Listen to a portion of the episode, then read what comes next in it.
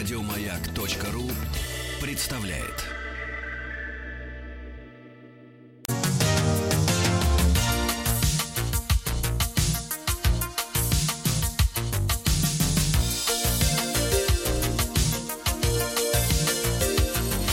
Сергей Стилавин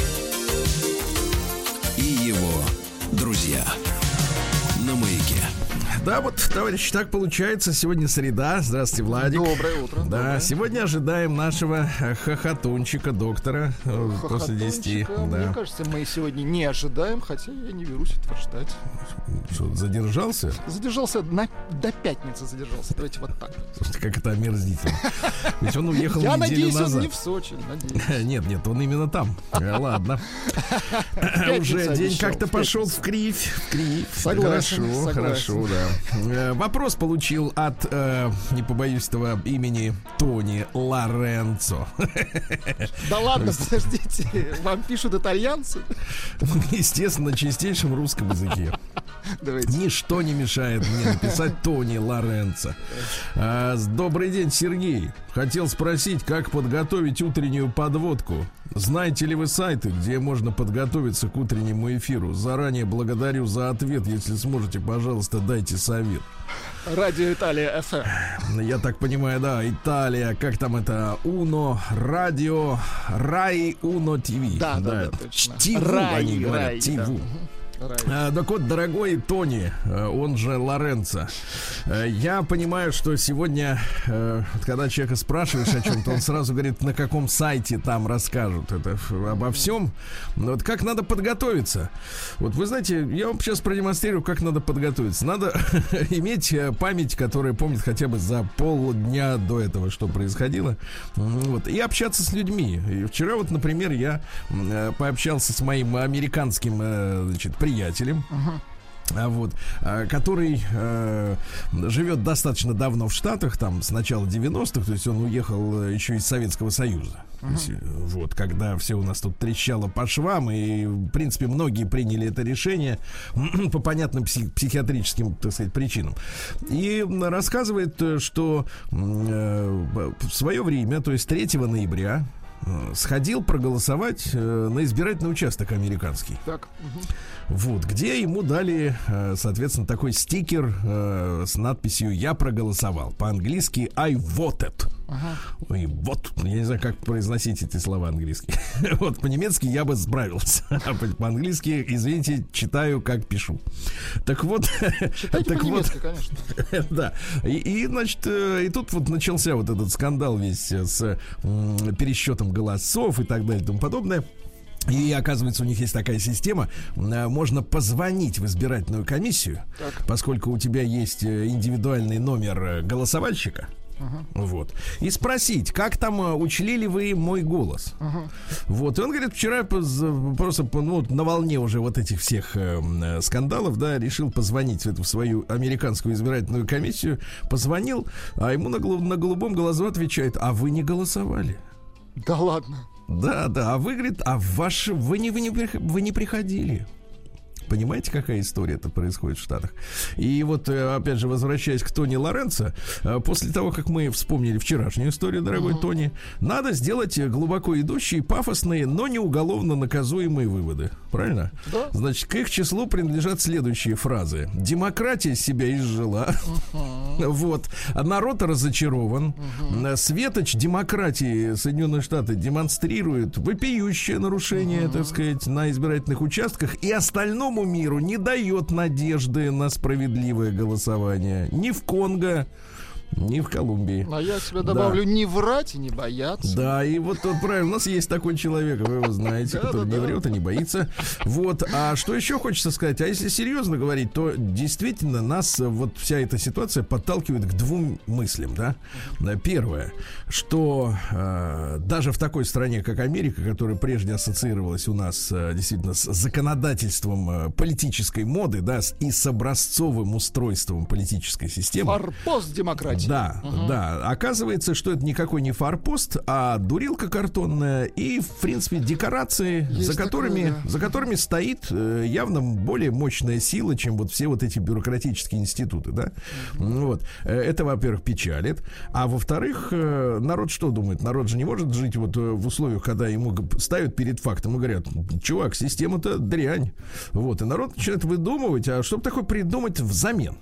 И ни- ничего больше в голову не лезет, как, э, э, так сказать, э, нужен хороший диктатор, либо царь-государь, либо император. Ну, в общем, какой-то один человек, который э, будет не подвержен вот этой э, раз в несколько лет выборной истерики, да, Сергей и Ильич, будет не, не следить. стесняйтесь, это, этот человек называется гарант. Да, и Гарант. я гарант, да. И человек, который, который не будет подвержен вот этой выборной всей истории. Да. И, соответственно, человек, да, вот э, обычный обыватель, вроде меня или вас, он по- подвигается к этой мысли, потому что иных форм правления мы с вами не знаем. И мы, э, э, если мы, например, э, хорошо учились в школе и изучали, например, английский язык, а я этого не делал, и поэтому учил английский язык позже, э, чтобы читать тексты, я в одном из словарей прочел, что такое политика.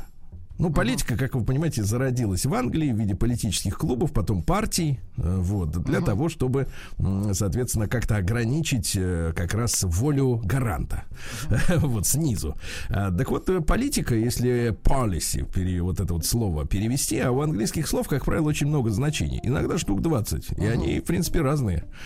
Так вот, policy, это, ребята, изначально это слово означает хитрость хитрость. Вот. А, и, значит, соответственно, Вся эта вот история связана с тем, чтобы хитрыми какими-то, так сказать, закулисными методами, да, э, делать то, что в, в- так, в публичной сфере выглядит прилично. Но мы видим, что э, кризис зашел так далеко этой системы, что уже даже в публичной сфере выглядит это, ну, глядя на американцев, неприлично, правильно? Неприлично. Согласен. Вот. Так что остается народу что? Уповать на гаранта монарха, правильно? Вот. Вот все. Какие вы ловкие. Упались? Сергей Стилавин и его друзья. На маяке. Давайте хорошую цитату для поднятия настроения. Давайте. Э, Женщина только в одном единственном случае, это опять же присылают люди, женщина только в одном единственном случае внимательно слушает своего мужчину, когда он разговаривает по телефону, а она не знает с кем. Да. Ну, это, это, хоро- это хорошая мысль, да, хорошая мысль. И давайте я вам философскую выдам, а потом почитаю вам письмо. Давайте. Философская мысль сейчас, сейчас, сейчас. Вот не- несколько дней назад по- по- получил от э, Дмитрия Власова. Вот он мне пишет следующее. Сергей, а вам не кажется, что вся эта система соцсетей э, является вещью, которая нас разделяет? заставляет играть нас в пошаговое общение, что дает время на раздумье. Вот, э, ну, вам написали?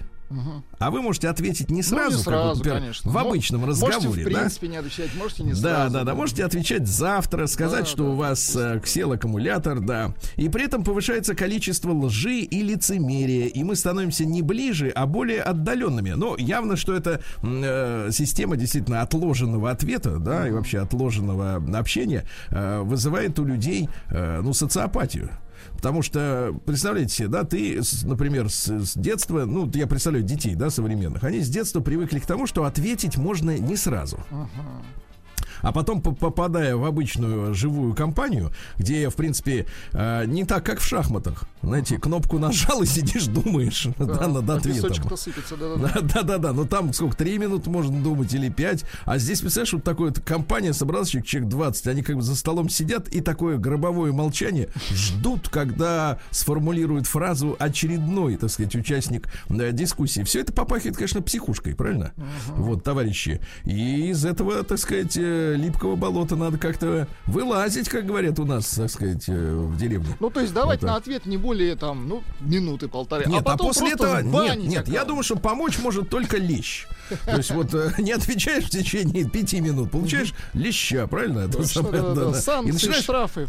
Да, и начинаешь думать быстрее. Да, вообще все это приводит к тупости, понимаете, да? То есть человек тупеет. Э, Если он оперативно не может реагировать на сиюминутно изменяющуюся канву беседы или Если- обстановку, он станет тупицей. Если первая мысль, ему, при, которая приходит ему в голову, когда он видит письмо, это письмо, наверное, мне.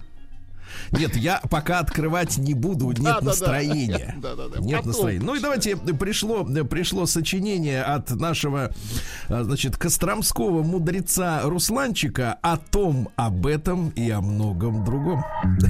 Так и написано. Притчи начал печатать. Приемная нос. Народный омбудсмен Сергунец. Надо четче артикулировать. Притча. Притча. Притча. Здравствуйте, Сергей Валерьевич. Да, да здравствует тело и дух Владислава Александровича. Благодарствую. И вам не хворать. Руслан, не Да. знаю, как вас по отчеству. Э, Я заметил, что утро с вами начинает не народный омбудсмен Сергунец, а рубрика КПС Комитет противодействия сволоте в которой вы посредством писем жертв и пострадавших рассказываете о тех или иных случаях мошенничества. Конечно же, я вас не обвиняю, но хочу сказать, что слышать с утра вести о страданиях людей, поддавшихся влиянию наглой сволоты, не очень-то приятно. Да. Поэтому я и написал данное письмо. Возможно, вы, скорее всего, не прочтете его, а оставите умирать этот сгусток мудрости в вашем почтовом ящике. Поэт какой, а? Да, не будьте равнодушны, поделитесь письмом со всей страной, ведь как человек желает, чтобы его выслушали, так и письмо мечтает быть прочитанным. Не стоит нам углубляться в философию Платона Подлец, а. и других античных авторов. Лучше дочитать письмо до конца. Итак, я, Костромской магистр Русланчик, заметил в жизни своей интересную вещь. Всякий раз, да ладно уж, лукавлю, через раз. Во время путешествия на общественном транспорте до здания моего родного и ненаглядного университета я встречаю людей женского пола. А в некоторых э, особях, видимо, можно даже и некоторых особей можно даже идентифицировать как девушек. Причем довольно молодых. И я бы даже сказал юных девушек. Открываются скобки. Тут стоит уточнить. Сначала я хотел написать это письмо в разговорном жанре, но мои графоманские пороки не позволяют мне уйти далеко от стиля художественного. Итак, продолжим. Недавно, не так давно, на прошлой неделе я ехал в автобусе. Представьте себе, статный красавец я сидит на сиденье. Ну, вы знаете, э, Русланчик, сидя нельзя понять, насколько человек статен. Возможно, он коротконог. Не примите на свой счет, Русланчик. Да, статно сидеть можно только на коне, на лошади, на осле, например. В крайнем случае на овце, Сергей. Нет, нет, на качалке.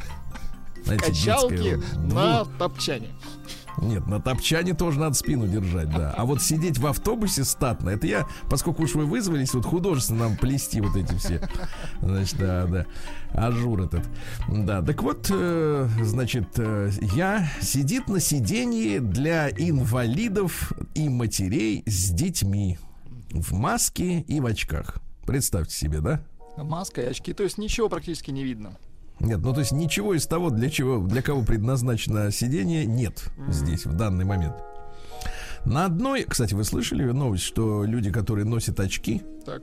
в пять раз реже заражаются корона, короназаразой, чем просто люди. Очень хорошо. Это хорошая такая прибавка к пенсии, как говорите вы. К предпенсии. Да-да-да. Очень Вы хорошо. носите. Я...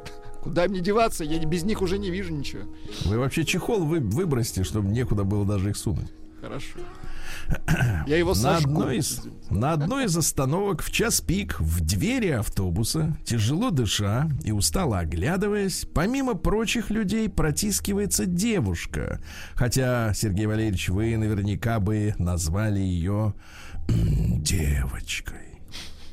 Обычно не особо чем примечательная, но красивая. Ну, как вы это можете, Владик, увязать воедино? Красивая, но не особо чем примет. Значит, вокруг одни красавцы. Понимаете, о чем идет речь? Одни Я бы даже красавцы. добавил нескромные красавцы. С высоты своих лет могу сказать, что, как говорится, не так красит зубы человеческие, как глаза.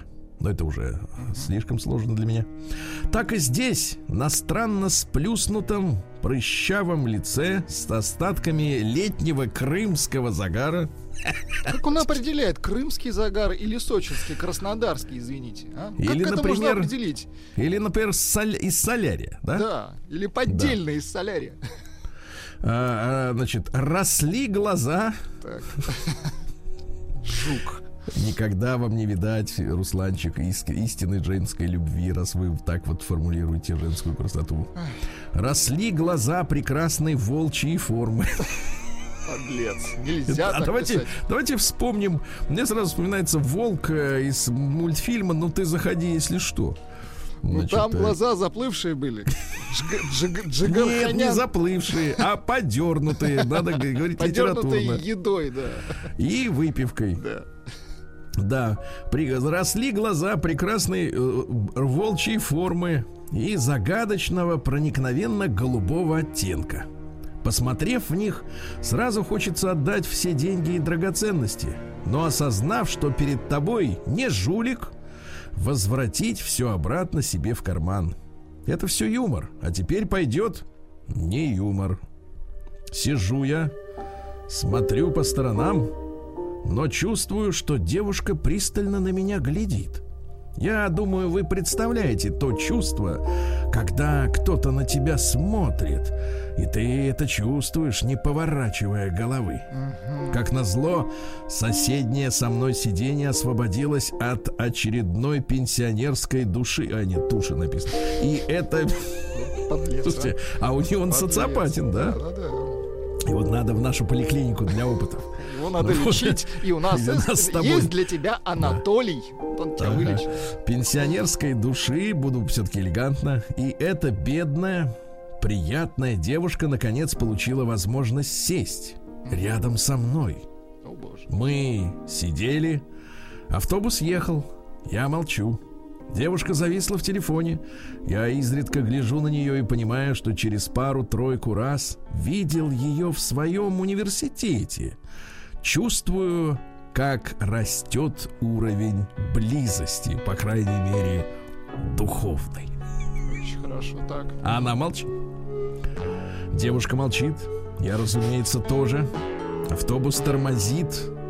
Я, разумеется, тоже. Нет, я сопротивляюсь, бьясь головой о поручень. Биби такси, но, биби. но тоже, но тоже вынужден тормозить. Да. Я начинаю собираться к выходу вслед за девушкой. Очередь к передней двери, а именно там был очаг наших с ней отношений, медленно сошла на нет, и вскоре я и девушка вышли из автобуса. Так. Мне кажется, описывается технология вообще э, мировоззрения маньяка. Давайте. Потому что ты когда едешь в автобусе, ты когда-нибудь думаешь, что автобус едет. Ну просто едешь, да. Ну, он едет и едет, какое мне до этого дело. Или, вы думаете, что вы останавливаетесь ли- вместе с автобусом? Это же Нет, он мысль. останавливается или еще нет, думаешь ты. Замечу любопытную деталь. Девушка, когда я проходил мимо нее, очевидно, специально и намеренно, как бы дотронулась до моей головы с эффектом поглаживания. О боже, о боже, что ж такое происходит? Эффект поглаживания, Сергей, я вам потом расскажу, как это. Эффект поглаживания. Вы знаете, так, наверное, не могут, э, не могут сказать те люди, которых в 90-е, так сказать, люди спрашивали, где лежат деньги при помощи утюга. Да, с эффектом поглаживания они спрашивали, где деньги? Они прижаривали с эффектом поглаживания. С эффектом утюга. Да, это прижарить чува- чувачка, да. Тут такой вот, понимаешь ли, вот такая муть ребятам пришла. Да. День дяди Бастилии пустую прошел. 80 лет со дня рождения. Ух ты, а ей уж 80. Разный, каждый день. Радио Маяк. Друзья мои, сегодня у нас 11 ноября, да, Владик? Э, Сегодня день работника восстановительного поезда в России. Конечно, сейчас... Да, конечно, сейчас же с дорожным составом ничего, ничто не угрожает. Но мало ли, и у нас есть такие восстановительные Очень поезда. хорошо, молодцы. Замечательно. Сегодня день офтальмолога, это который смотрит в глаз, правильно? Вот, очень а хорошо, поздравляем. этот, извините, окулист? А офтальмолог кто? Мне кажется, это одно и то же. Вы залезьте, залезьте. Лезьте Посмотрите. посмотрите. Да, хорошо. посмотрите. Сегодня день окончания Первой мировой войны. Но, как вы понимаете, нам было не до того. Да, в то время. Международный день энергосбережения сегодня, товарищи. Ну что надо сказать, э, диодные лампы становятся все менее прожорливыми и все более яркими. С каждым, как говорится, годом. Вот так вот, да. Сегодня Всемирный день шопинга. Шопинга, да. Вот, ну с этим, с этим небольшой как-то напряг, Wi-Fi-то отключили. Вот, а шопинг без Wi-Fi это, как вы знаете, деньги на, на ветер, да. Ну Вот. Э, День экономиста в России. Ну, что касается наших экономистов, Они Ну, самые крепкие. Крепкие, они не сворачивают, да, я понимаю. В общем, А, окулист это устаревшее. Это одно А, а офтальмолог э, Это типа м- модное, современное. свежак. Мгм. А в Китае отмечается день холостяка. Ну, 11-11, вы понимаете. Все, все один. Вот Эйн Хериар. Ну, звучит-то не очень. Да, ну дело в том, что павшие герои, лучшие воины, которые заслужили почетное место в Вальхалле, понимаете, да? Ага. Вот, э, они туда, это праздник связан с почитанием э, а, павших э, в бою соратников понятно. по оружию и восхвалению своего самого оружия, понимаете, да? Ну и вот э, Один реинкарнируется. Один. Героический праздник, понятно. Да. В Латвии день Лачплесиса. Дело в том, что в 19 году вооруженное формирование латышей, э, вот, ну не все из них уехали в советскую Россию помогать Ленину, э, вот, э, ну боролись с немцами, которые, кстати, вместе с белогвардейцами хотели, так сказать, вернуться в Ригу, но у них не получилось, у них теперь теперь день защитника Отечества. Сегодня день написания бумажных писем. Да. Хорошо. Всемирный день оригами. Оригами это когда как? Ну, это когда самолетики делают. Но это я грубо, конечно. И- Из, Ну, бум- понятно, из бумажонок искусства. Мгм. Вообще, в принципе, из вас бы отличный педагог вышел. А, Всемирный день мини-лыж. Мини-лыж. Ну, есть э, длинные спортивные, а есть такие вот коротенькие, знаешь, чтобы вот так по Для болотцу таких, как ходить. мы, да, чтоб не упали. Мгм. Сегодня день фитнеса. Вот. Сегодня день хэви-металлической музыки. Да вы Дайте что, нам а у нас есть металл, Конечно. кстати, с собой. Как на машинке строчат. Ну, еще, еще чуть-чуть, я уловить мелодию хочу. Давай, давай, давай.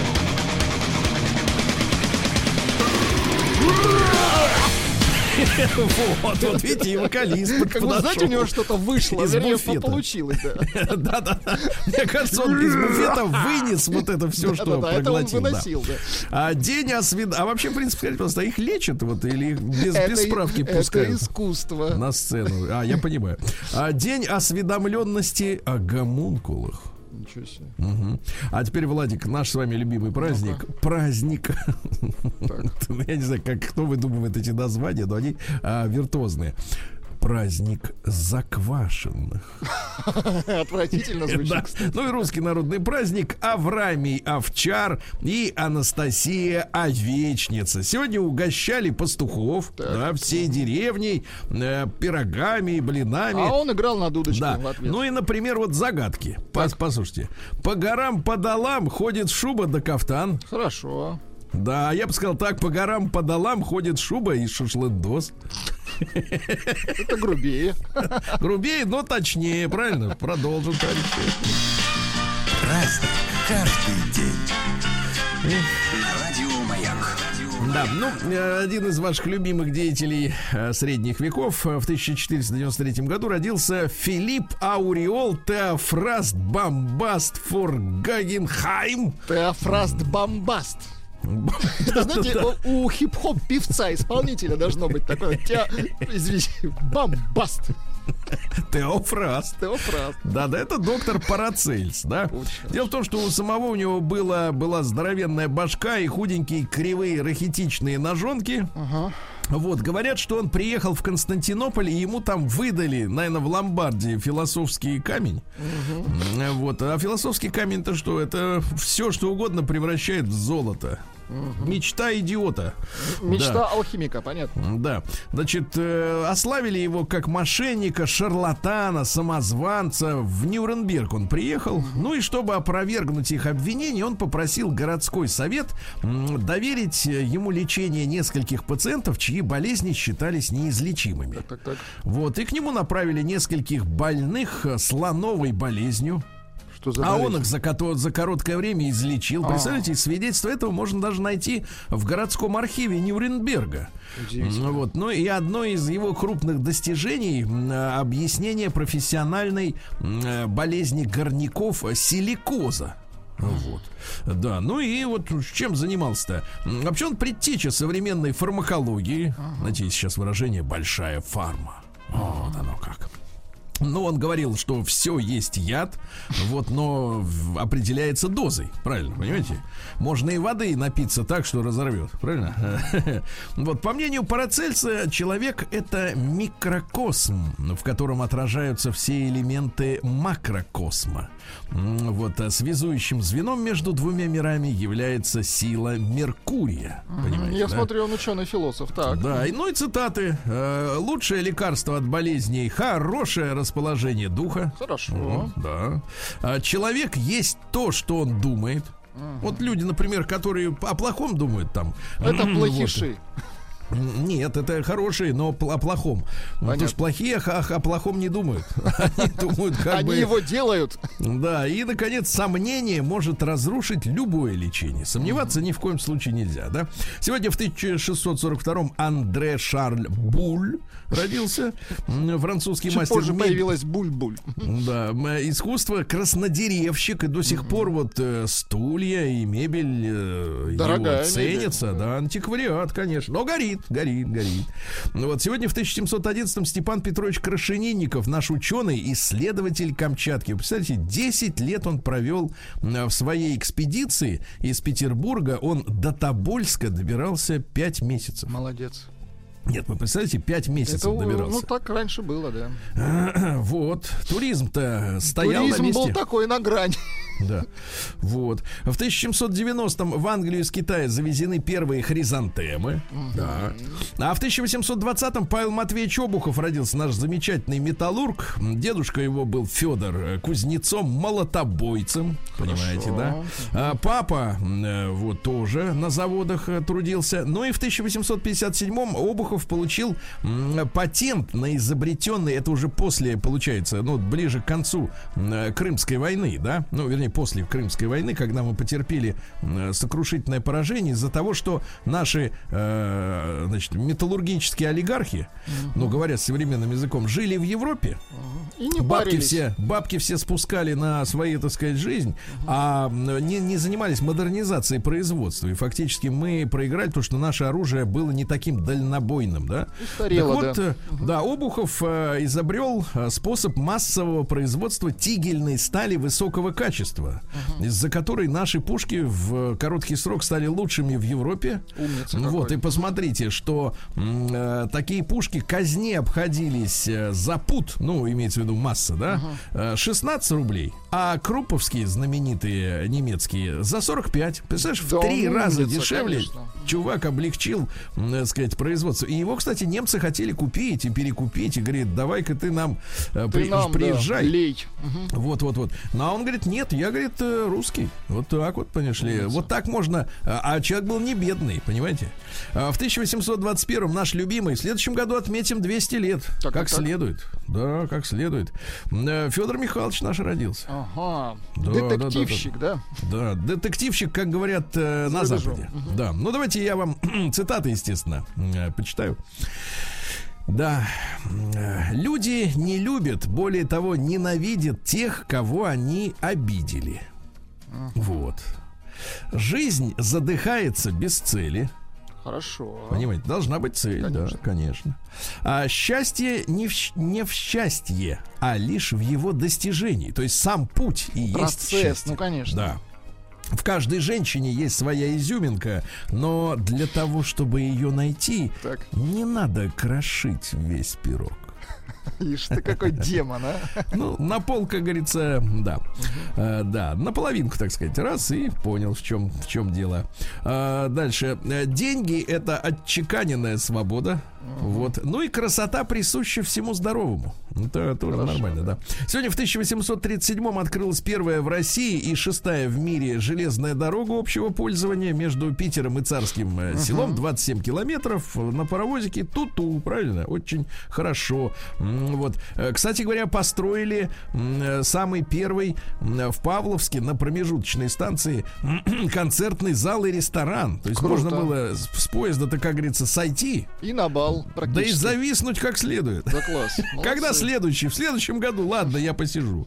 Вот сегодня в 1842 в чешском Пльзене, такой город, впервые подан на стол новый сорт пива Пильзнер. Ну, то есть легкое, светлое, прекрасное. Это да. не Бы- реклама, Я да. был в Пльзене. Там э, единственное, что, ребята, надо сказать, что э, все заводы чешские, Так. которые славятся вот своими марками, они все куплены американцами. Американцами и там немцами, по-моему. То есть э, из своих, ну, на- ну там лет пять назад, когда я был там последний раз, э, лет, значит, там своим чешским оставался только Будвайзер. Вот, и то чехи на него как-то криво смотрят, говорят, слишком сладенько, они туда карамель типа добавляют. Вот. А все остальное уже не чешское. Понимаешь, вот так. Ну, по я имею в виду юридически, Ну, юридически, финансово, да, конечно. да, Да, в 1843 в России учреждены государственные сберегательные кассы. Хорошо. Ну, то есть Люди Сбер. понесли деньги кровные. Понесли деньги, чтобы они там оставались. Да-да-да. В 1863-м 92-го. Поль Синьяк родился. Это французский художник, который вместе с Жоржем Сера, такой художник, да, э, технику развивал пуантилизма. Пуант — это, то есть, point, точка. Точка, ага. Ну, то есть они рисовали пикселями, а Пикселями. тут отходишь от картины, а получается, что картина-то Сейчас складывается, та, да? же- та, та же методика у телевизоров и LCD мониторов. Да. Ну, то есть, вот если из точек картина не складывается, значит, картина дрянь. Согласен, Правильно? да. Вот, да, да, да. А В 1869-м последний итальянский король родился Виктор Эммануил III. Вот, ну, понимаете, к, ним приш, к нему пришел товарищ Муссолини говорит, я теперь здесь премьер-министр. Вот, ну и все, и все. В 1885-м Джордж Паттон, это американский генерал, один из главных американских э, генштабистов. Вот. Он жестко тренировал веренные ему части, он, но был э, абсолютно непопулярен э, в своих войсках. Э, Вот, однако солдаты предпочитали служить именно у него, поскольку его дрессура, вот эта муштра, да, являлась Помогала, да, в лучшим бою. шансом вернуться домой. Ну да. да, да. Вот, э, дали ему прозвище «Наша кровь и кишки». Э, Прозвище Ну, в общем, было, жесткий да. такой, да. Вот солдат он, кстати говоря, бил. Представляете, до такого дела, да, да. Вот, а потом уже в, э, в, в зрелом возрасте говорит, нервы у меня шалят, как снаряды летят, слышу, а взрыва нет. Вот видите, как такая история. Ну вот, и... О русских, говорил он, да. Ну-ка, давайте. Трудность с пониманием русских состоит в том, что мы не осознаем факта их принадлежности не к Европе, а к Азии, поэтому они мыслят иначе. Мы не способны понимать русских, как не можем понять китайцев или японцев. Понимаете? О. Хотя опыт общения у меня с теми другими Дядя Бастилии пустую прошел. 80 лет со дня рождения. Ух ты, а ей уж 80. Разный, каждый Так, граждане, а сегодня в 1891 году родилась-то Лилия Юрьевна Брик. Да, Ай-яй-яй. Владуля. Вот, вот знаете, знаете, как бы наши искусствоведы, они так, они так, знаешь, стыдливо делают вид, что как бы, ну, ничего такого не было, да, и вот не любят об этом особенно говорить, ни про взаимоотношения, точнее, Некрасова, да, там, сказать, так сказать, с девушкой, вот, соседкой по квартире, э, ни про Маяковского. Ну, да, это любовь, как бы это вот люди, которым положено чуть больше, чем нам с вами. А народ-то не идиот. Народ-то видит, как им можно, и говорит, хочу так же, понимаете, вот так вот. Вот, ну что, Лилия, э, что Лилия? Запирала Лилия Володю, понимаешь? К сожалению. Она говорила, страдать Володе полезно, он помучается и напишет хорошие стихи. Но Она действительно была его музой. Это Да, факт. Володю за- за- закрывали в, в- в кухне, а сама с мужем уединялась в соседней комнате. И Володя метался, а дверь закрыта. Да. А лучше всего знакомиться в постели, говорила Лиля. Это вот о нравах, да, вот нашего, так сказать, э, я бы сказал так, культурного истеблишмента предвоенного перед Первой мировой. Настроение, ну смотрите, настроение из-за здоровья отвратительное. Для веселья купила красных чулок и надеваю их, когда никто не видит. Очень весело. Да. Или надо внушить мужчине, что он замечательный или даже гениальный, но что другие этого не понимают. И разрешить ему то, что не разрешают дома. Например, курить или ездить куда вздумается. Ну, а остальное сделают хорошая обувь и шелковое белье. Ишь ты какая. ага. Это на заметку нашим дамам, которые платят деньги за тренинги.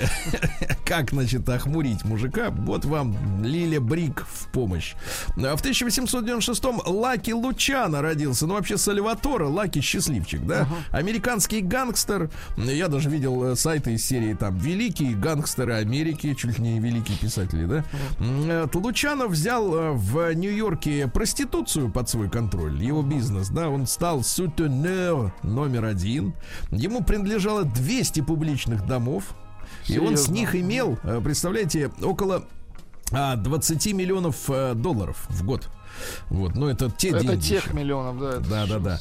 А, Вот Лучано вообще один из немногих гангстеров, который умер своей смертью. То есть э, не только удачливый, но и умный, да.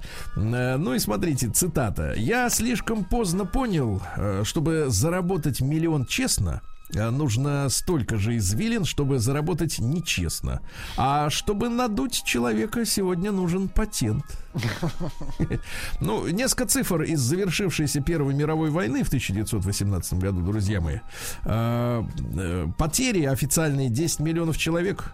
Ну вот смотрите, в России случилась революция, да, под предлогом того, что страна устала воевать.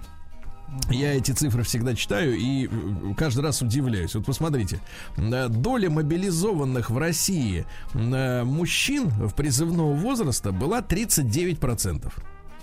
Обратите внимание, в Германии 81%, в Италии 72, в Англии 50, во Франции 79, а в Австро-Венгрии 74. И именно Россия внушила себе, что именно она устала от войны. Вот это очень странная история, правда? Цифры-то как бы говорят о, о чем? Устал тот, кто меньше всего сделал. Ну, если иметь в виду человеческий, так сказать, процент, опять же, процент. Вот так вот, друзья мои. Ну, там Да. морально подогревали все это. Морально подогревали как следует, да. Сегодня в 22 году Курт Ванигут родился, писатель знаменитый, да. Ну вот, пожалуйста, тоже есть цитаты. Вот, люди нуждаются в хорошей лжи, потому что кругом слишком много плохой. Хорошо. Вот, да. Э, Дальше. Мне кажется, что процессом эволюции управляет какой-то инженер от Бога, поэтому на свете есть жирафы, бегемоты и гонор... Боже. Боже. Хорошо. Да. А Мы пришли в этот мир, чтобы наслаждаться ни хрена не деланием. Это вот э, Татьяне Юрьевна на заметку. Может, и Ванигут поправит. Не слушайте никого, кто будет уверять, что наше предназначение в другом. Но, товарищ Курт, дело в том, что эту, э, это право себе сейчас присвоили женщины. Они говорят, что э, значит, э, женщины пришли в этот мир, чтобы стать счастливыми, а мужчины, чтобы самореализоваться профессионально. То есть э, понятно, кто должен работать. Вот. Дальше, если вы всерьез э, э, хотите разочаровать родителей, а к гомосексуализму душа не лежит, идите в искусство. Да. Ну, э, Велена Ивановича Токарева давайте вспомним-то. В Давайте 34-м вспомним, Вилли наш дорогой родился. У тебя седина, но не сетуй на жизнь, Ну и есть более поздние так произведения. Да. платился с морем милями, Вот, понеслась. Эх, хорошо, давайте я прочту, э, прочту цитату. Мое фирменное блюдо, рассказывал Вилли, борщ. Готовлю я его больше двух часов по традиционному классическому рецепту, но за 5-6 минут до конца приготовления добавляю в кастрюлю полстакана коньяка. Ничего себе. Вот так, да. Давайте послушаем. Расскажу тебе истории. Ну, чувствуется, кстати, что Прекрасно, прек- да. Нет, а в принципе, в принципе, борщ не нужен. Да, в 36 году Джек Келлер, американский композитор, очень популярный у них в 60-е годы. Ну, One Way Ticket, да, есть. Да, это оригинал.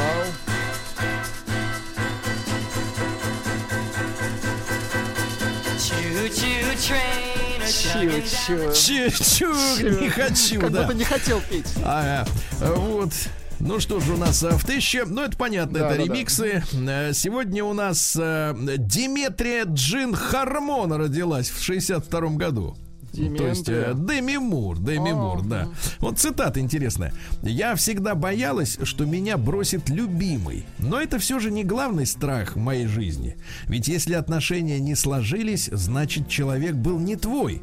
Больше всего я боюсь в старости оглянуться на свою жизнь и понять, что никто меня не любил по-настоящему. Это страх осознать, что ты не был достоин ничьей любви.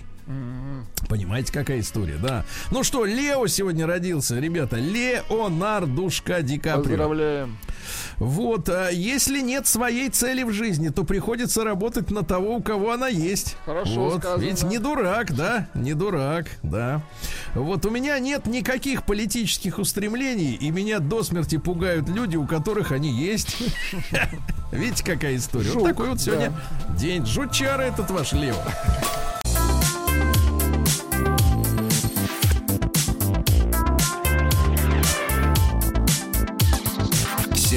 Стилавин и его друзья на маяке. Так, товарищи, сегодня у нас среда. А, Я сейчас проверяю данные. Да, в Омске среда. Отлично. Это успокаивает. Комично.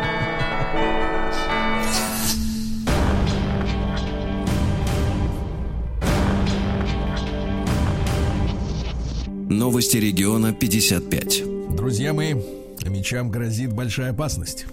Мечей, которые не выходят на связь с работодателем, работая на удаленке, если они делают это в течение двух суток подряд, могут уволить э, без компенсации. Вы представляете?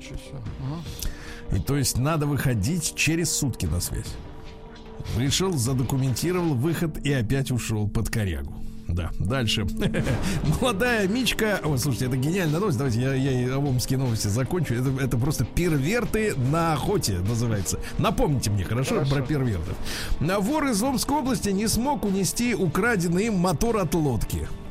Знаете, я поднял справки, его, так. поднял справки, сколько стоит лодочный мотор, ну вот эти навесные, которые сзади, да, крепятся к катеру или к лодке, Э, может вес-то доходить до 70 килограмм. Такое, естественно, Здоровая сложно что, пронес 50 метров и упал. Да черт Всё. с тобой, пошел Да. дальше. Да, пастуха из Омской области, который два года назад потерял чужого жеребенка, Так. настигли э, гангстеры и отняли уже его жеребенка в качестве компенсации. Видите, когда на севере Омской области выявили лисье бешенство. Лисье? Да. Лисье бешен. Вот так, да, да, да, да. Вот так, чтобы девочки, вот когда вы говорите, ой, у него, у нее глаза как у лисоньки. Вот это вот, знаешь, лисьи глазки они себе рисуют. Так это можно и взбеситься так. Вот так. В Омской области угнали машину, которая стояла без аккумулятора. Пятерочка Жигулей стояла А много пришли лет. со своим аккумулятором. А пришли люди, которые знают, что делать, понимаешь, да? Несмотря на запрет, кафе и бары в Омске продолжают работать по ночам. А как вы думаете, Владик, а что это за публика, которая вот в будние дни хочет ночью куражиться в заведениях, а? Нас не- 30! Да, 30 Публика нас завед- не сломать. Да, три- 30 заведений в Омске проверили и выявили 10 нарушений. Это и кафе, и ночные клубы, и караоке, бары. Представляете, штраф-то грозит до 300 тысяч рублей, а Значит- все равно работают. Значит, деньги у мечей есть. Это хорошо. Да. Ну а где еще быть людям ночью, правильно? Ну не Конечно. дома же. Да. Конечно, Житель. Омской области взял кредит э, на 508 тысяч рублей, чтобы никто не догадался, что это мошенничество, но денег так и не получил. Товарищи, мы каждый день бьем тревогу. Скажите своим близким, что для того, чтобы защитить свой банковский счет, брать кредит, это тупо. Объясните этим Это людям, они, кто да. они, кто эти люди, которые верят, что чтобы защитить банковский счет, надо, блин, взять кредит. Надо заплатить столько же, сколько на счете. Это же идиоты. Ну, реально, ну что, вот что происходит-то? 508 тысяч рублей. И, и каждый день эти новости сыпятся. Ну, это ж ужас. А меча штрафовали за запуск дрона, вы представляете? Так. Значит, мужчина снимал со своего дрона по заданию местной, так сказать, общины, вот, по- постройки, а дрон не был за- зарегистрирован. И товарища изловили специальные, так сказать, обученные люди. Органы. А штраф-то не маленький, 32 тысячи рублей. За одного дрона. Да. А Мич прописал на своей даче шестерых иностранцев из Киргизии. Ну, Ну, что, молодец. имеет право, да. Ну, Вот. выручка называется, Сергей Да. Валерьевич. И пришла новость, э, на что 16-летний омский школьник, ставший миллионером, э, планирует э, потратить деньги. Так. Дело в том, что подросток пишет стихи, рисует комиксы, пейзажи. Э, Вот. Э, Тема его творчества это спорт, экология, Я патриотизм. смотрю, всесторонне развит школьник. Да, его зовут Глеб. Вот я так понимаю, на что потратить? э, Глеб, вот, ну э, так же нельзя, Глеб. Нет, пока не знает, пока не знает. Ну и давайте пару сообщений, потом про извращенцев, да? Да. Во-первых, амичи получили 24 новых трамвая. Очень Хорошо, хорошо. молодцы. Наконец-то новых, потому что все время ехали из Москвы старые. На потертых ехали. Да, а, напуганные Омском енотовидные собаки Миоки и Минаки уехали, а, уехали в поисках тишины и покоя. Представляешь, нет на Омском не по, не по зубам этим енотовидным собакам. Ну и, наконец, давайте главное сообщение дня из Омска. Нужна трагическая музыка, Она тихо. уже Вот, звучит. отлично. Вот, хорошо. Такого я еще не читал. Молодая Амичка влюбилась в мошенницу, которая притворялась парнем. Есть подробности. Ну, давай. Ну, Вот посмотрите, значит, а мошенницу зовут Мадина. Молодец. 27-летняя Амичка Мадина. Встречаясь лично, а познакомились они в соцсетях, встречаясь лично, одевалась в мужскую одежду, перебинтовывала себе грудь, убирала волосы и имитировала мужское поведение. Ну, это, видимо, с матерком. Рассказывала о том, что оказалась в трудной жизненной ситуации и ей необходима операция. И для нее, на нее даже выписан штраф. А настоящая девушка, которая, как вы понимаете, отличается от этой только тем, что не перебинтовывала грудь, м, которая все это слушала, влюбилась по уши в этого парня. Так. А в феврале она передала парню 50 тысяч рублей для, ну, для личных нужд, а также 180 тысяч рублей для проведения операции. Также она подарила любимому золотой браслет. Она понимает, что мужчина носит Ну, золотые конечно, браслеты. в болезни это И браслет всегда пригодится. мобильный, мобильный телефон. На общую сумму ущерб 267 тысяч рублей. И только в марте этого года Мадина сказала, ты знаешь, мы любим друг друга, но я не парень.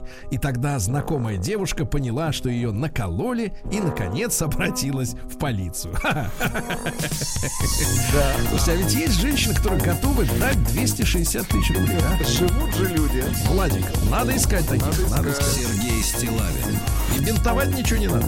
Будем искать. и его друзья. На маяке. Вот прямо объявление. Приму перламутровыми. 267 тысяч рублей. Приму. Все, да. А, друзья мои, ну а для тех, кто еще не передал мошенникам свои деньги, Новость. А, Продана самая дорогая однокомнатная квартира России в комплексе небоскребов Федерация на территории делового центра Москва-Сити. Апартаменты со свободной планировкой. Общая площадь лота, а теперь внимание, квартира, брат. Так. 479 квадратных метров. Однокомнатная. Э, ну, без плани можно стены поставить. Вот. Да, Так вот, да-да-да. Значит, высота потолков, вот это важно, потому что я тут рассказывал про низкопотолочные квартиры в этих э, башнях, да, а здесь пять с половиной метров, ты понимаешь? Пять с половиной. Можно играть, да, в На спортивные 90, игры. на 92 этаже, а цена, ну, мне кажется, после такого, что пять с половиной метров, 92 этаж, почти 480 квадратов, да, ну, цена-то божеская. Ну сколько? Ну, 390. 390 мультов. 390. Ну, не 400. Ну зато Вы можно... в Удмуртии. Зато в спорт можно, да, устроить. Да можно оттуда не, вы- не выезжать. В Удмуртии пожаловались на чупакабру, которая убивает кур и кроликов. Чупакабра. Вот, да. А, россиянам объяснили последствия визитов на сайты фальшивки. Цитата. Парой сотен рублей не отделаетесь. К сожалению, да. А в Кировской области банда из 13 медведей вышла в поисках еды. Звери спешат нагулять жир перед, спа- перед спячкой и поняли, что выброшены из местного мяса э, перерабатывающего комбината отходы. Э, Медведи бросились на эти отходы. Россиянам рассказали, почему не стоит включать разблокирование телефона отпечатком пальцев, потому что ваш палец может попасть не туда, куда Ну, надо. конечно, могут отпечаток. его, во-первых, отрубить и все. Да, и да и отруб- Не дай отру- бог. а, рубить даже не надо. Ну что вы, да. В России предложили ввести вот это гениально налоговый вычет на услуги психологов. Слушайте, а ведь мы с вами э, имеем на это полное право. Мы же э, каждую неделю слушаем вот Да, да, эти лекции, правильно? Нам, нам срочно нужен Да. вычет. Вычет, налоговый вычет. В каком размере непонятно, но в принципе, э, мне кажется, это э, гораздо более серьезное предложение, чем предложение заниматься спортом с вычетом, да? Мы же его терпим, конечно. Тут как бы сидишь и слушаешь, что он там бухтит себе. А, онлайн-продажи в России достигли исторического максимума. Ну, то есть в магазины в обычные люди все меньше ходят. конечно, А, вам по сейчас домам. понадобится смартфон, Владик. В московском зоопарке родился второй за этот год детеныш львинохвостой макаки. Э, Львинохвостая макака. львино- Вы хоть э, там пос- зовут его Жоржетта. Жоржетта, да, да. Ну, как? это выглядит отвратительно. Ну, примерно Ну, как. в общем, у него такая, такие волосья, как типа Так. у льва, такая Так. грива, а потом Ага. э, мелкая достаточно макака. Ну, А лицо хвост? страшное. Хвост, как обычный обезьяний хвост. Ну, то есть Ну, мы с вами чуть симпатичнее, чуть Да, мы симпатичнее. точно лучше, да. Да, хорошо, берите нас. А, эксперт по антивозрастной медицине рассказала о диете долгожителей. Так. Ну, оказывается, э, средиземноморская диета, о ней мы много раз говорили, э, она самая полезная, естественно, снижаются главные маркеры воспаления в организме. Дело в том, что старение одновременно связано с воспалительными процессами, да, которые нас э, уничтожают. Интерлейкин-6 и С-реактивный белок. Э, э, Специалист говорит, что чем больше вы поедаете клетчатки, Так. тем лучше питается наша микробиота. Ну, понятно. Надо есть листья, понимаете, да? Бурак Ну надо а, И смотрите, дали советы женщинам, как встретить мужчину мечты. Это О, очень хорошо. давайте. Это очень хорошо. Значит, из минусов современных женщин специалист описывает следующее: инфантильность, эгоцентризм и стремление пере- переложить свою собственную ответственность на другим. Ну вот женщины все время говорят, большинство из них, которые ищут мужчину, что они хотят встретить ответственного, да? Вот. И дальше, дальше, смотрите, э, очень интересная мысль. Нужно найти места, где себя показывать. А дальше начать показывать себя правильно, не с противозачаточным выражением лица. А открытым миром, выражением, с улыбкой, с позитивом, когда женщина не показывает маску, что ей никто не нужен. Но от себя добавлю, э, что э, противозачаточное это, конечно, отличное определение. Но обычно, обычно у, у женщин, э, значит, выражение лица следующее. Ты меня еще не знаешь, но ты мне уже должен. Это и есть противозачаточное. Да, перейдем, товарищи, перейдем к науке. да. Хотя, мне кажется, сейчас и была наука. Наука и жизнь. Вот, граждане, э, нам многие вот специалисты рассказывают, что в условиях э, м, коронавирусной заразы бесполезны лук, чеснок и, та- и так далее и тому подобное. А вот ученые из Пакистана А, это выяснили, что ученые, если... давайте. Мгм. Дайте, Владик, смотрите, если вы заболели, Так.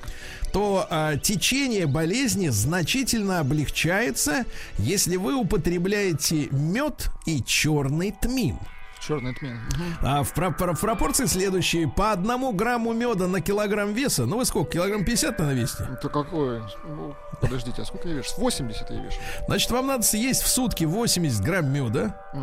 И, э, ну, примерно, я так пересчитываю, примерно 60 грамм черного тмина. Это, конечно, не просто. Вот. э, Ну, мед то- поможет. Мед поможет. Мед, мед, Смажет, знаете, так надо сказать. чем-то запить. Я думаю, что надо чем-то запить. Так. Вот, и тогда болезнь облегченно протекает. Вот это Хорошо. научное исследование, да. Ученые назвали продукт, который усиливает мужское половое здоровье. А ну-ка, да?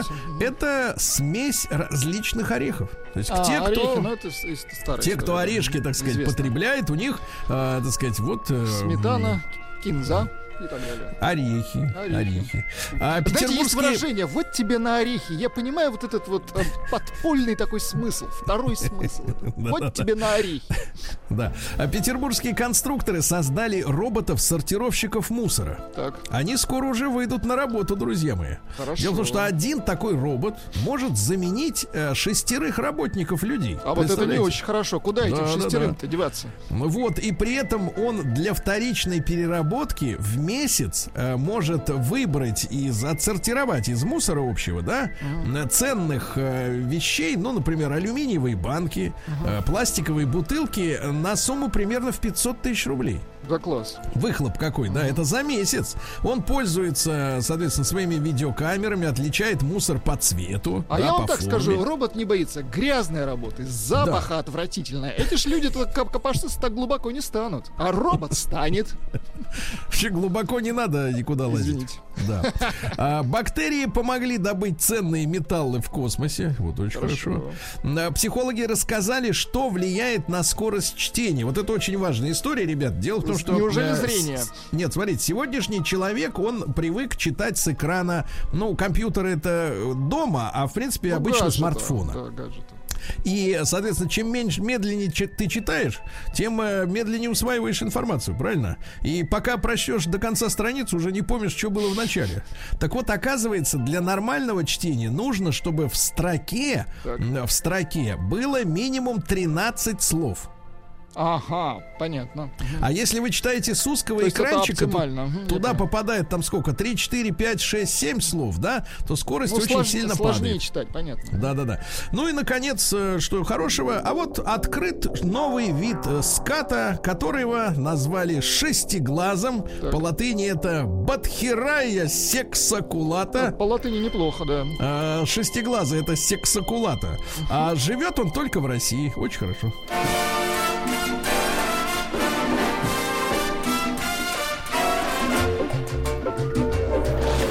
Новости капитализма. Друзья мои, несколько дней назад мы э, рассказывали о том, что в Дании из-за коронавируса решили перебить всех норок. Теперь эти придурки в лице своего, так сказать, э, э, в лице чиновников заявили, что мы ошиблись. Ну, действительно, придурки.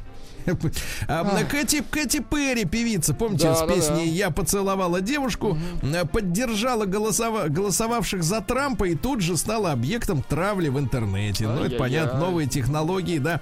Известный ресторан быстрого питания с Рональдом э, запускает бургеры без мяса.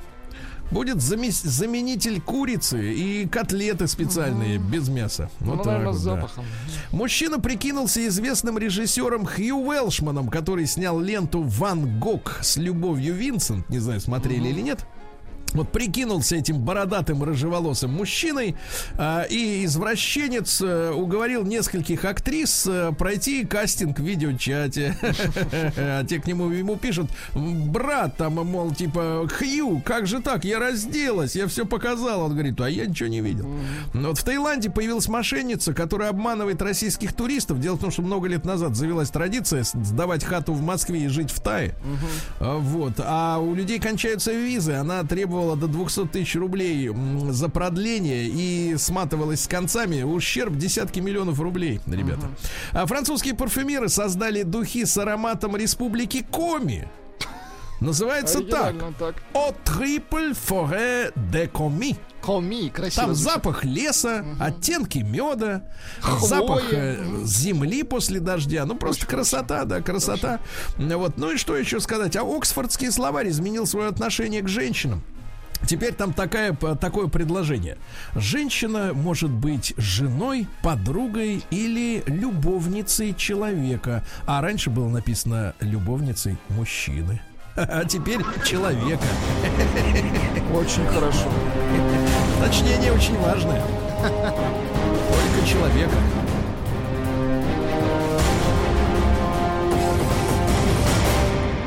Россия криминальная. Друзья мои, давайте начнем со страшного. В Новосибирске изъяли 175 килограмм компонентов, чтобы из них сделать наркотики. Теперь не Ай-яй-яй. сделают. Да, да, да. Ух, Нижегородец взыскал с местной мэрии 212 тысяч рублей за неработающие ливневки. Оказывается, вот как можно. Мгм. Жителя Казани лишили прав за езду на самокате в нетрезвом виде. Будьте осторожны, товарищи. Если у вас есть водительское удостоверение, а вы едете на электросамокате бухой, то вы можете лишиться своего водительского удостоверения. В этом, как бы так сказать, правда жизни, да.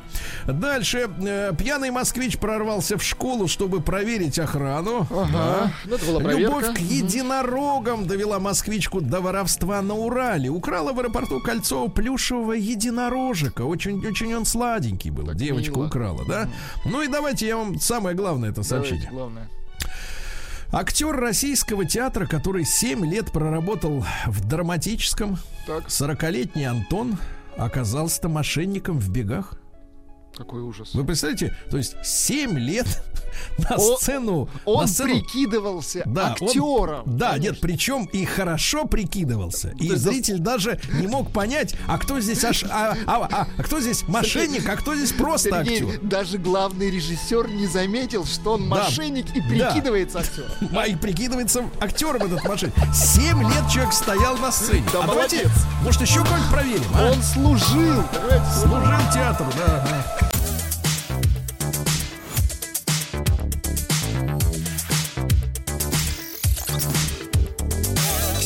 Стилавин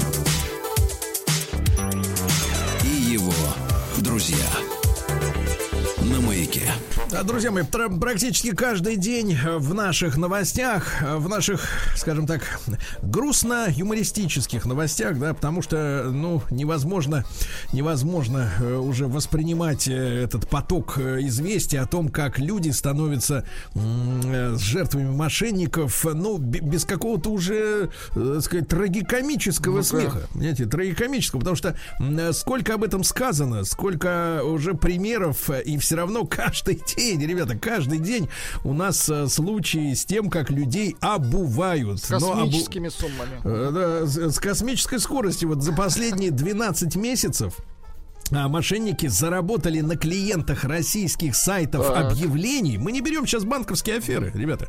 Речь не об этом. Не то, что вам звонят и говорят, «М, ваш э, вклад в банке под угрозой. Вот, поэтому вам надо срочно взять кредит и положить его в другой банк. И человек такой, э, э, видимо, это все рассчитано на э, психологию, когда человек испуган возможной потерей, и вот в этом шоковом состоянии лишения чего-то, да, он совершенно обездвижен, как будто ему яд впрыснули в холку, вот какой-то, и он начинает как робот выполнять все команды, которые ему говорят по телефону. Ну хорошо. Так вот, только лишь на клиентах российских сайтов объявлений, ну там, где, например, продам колясочку детскую, да, вот э, почти миллиард рублей, ребята, за последние 12 месяцев миллиард рублей. Мы сегодня будем говорить об этом э, виде мошенничества, да, э, или об этих видах. Я рад приветствовать э, в нашем эфире Александра Арташевича Рутюнова. Александр Арташевич, доброе утро. Доброе утро. А, председателя Московской коллегии адвокатов Арутюнов и партнеры, доктора юридических наук. Александр, ну вот э, с вашей точки зрения, вот э, эта цифра миллиард рублей, она реально отражает э, объемы или, в, в принципе, это какие-то официальные данные, которые были получены, ну, после того, как какие-то жертвы подали э, заявление в полицию, а, в принципе, если ущерб несущественный, то, в принципе, о многих других пострадавших мы даже и не знаем, да, вот? Конечно, мы скорее всего о многих не знаем. То есть это все происходит латентно. Люди, если они попали, что называется, на 5, на 10 тысяч рублей, думают, ну что нам мне идти там в полицию, писать заявление, меня будут дергать, я буду э, доброшена неоднократно, мне это нужно, потом будет суд еще, мне это нужно. И думают, да ладно, бог с ним, больше я на эту удочку не попадусь. И, конечно, очень много людей не подают заявление. Александр, а вот если, если официальная цифра называется как миллиард рублей, ну, по вашим ощущениям, как специалиста, а в реальности о каком масштабе, э, если говорить в рублях, может идти речь? Я думаю, что где-то 3-4, а то и 5 миллиардов рублей. Угу. Александр, можно тогда попросить вас э, вот объяснить схему, э, если она есть такая типовая схема именно мошенничества на сайтах объявлений. Если их несколько, то вот с удовольствием услышу и, и о, о, о самых главных.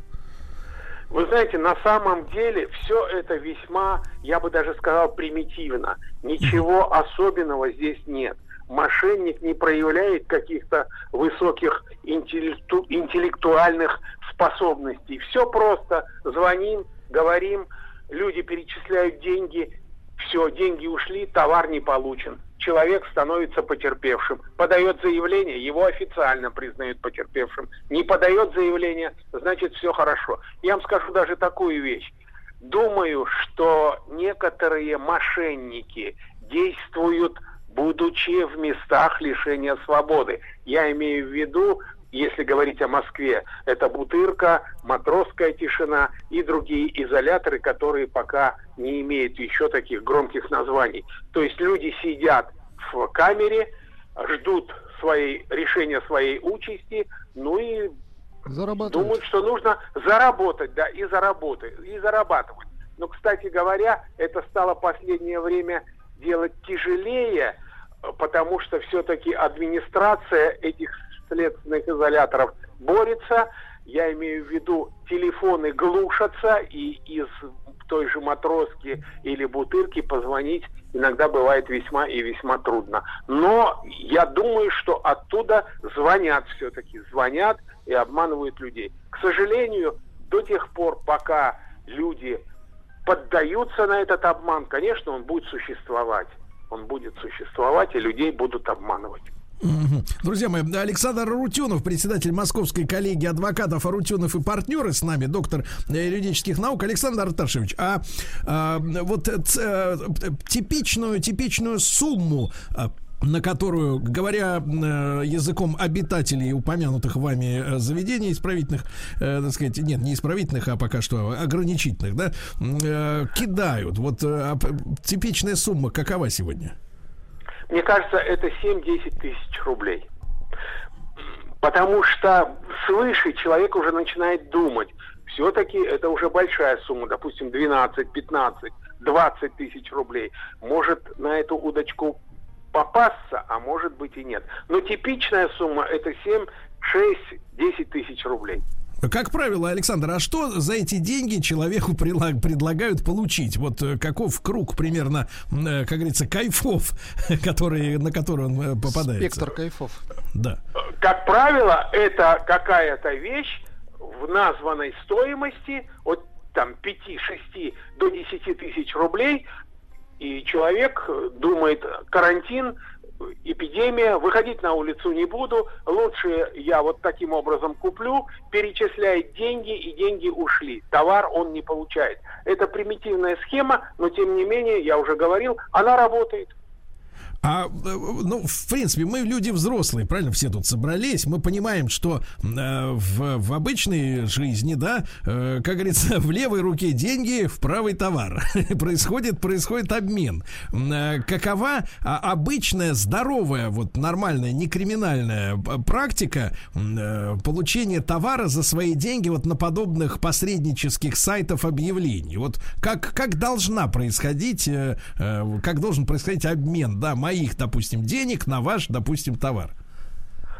Все довольно просто. Вы, ну, если это все не криминал, то, наверное, нельзя употреблять слово «клюет» человек. Человек видит объявление о продаже той или иной вещи, она ему нравится, он э, эту вещь решает купить, после этого связывается с так называемым, нет, с продавцом, так называемым, если речь не идет о мошенничестве. Затем договариваются люди, он перечисляет деньги и получает товар. То есть курьер, как правило, курьер привозит товар ему домой. Вот таким вот образом это происходит. Как вы понимаете, если продавец действительно продавец, то он, конечно, выполнит свои обязательства по вот этой устной договоренности. Если же нет, то вы перечисляете деньги, и деньги ушли.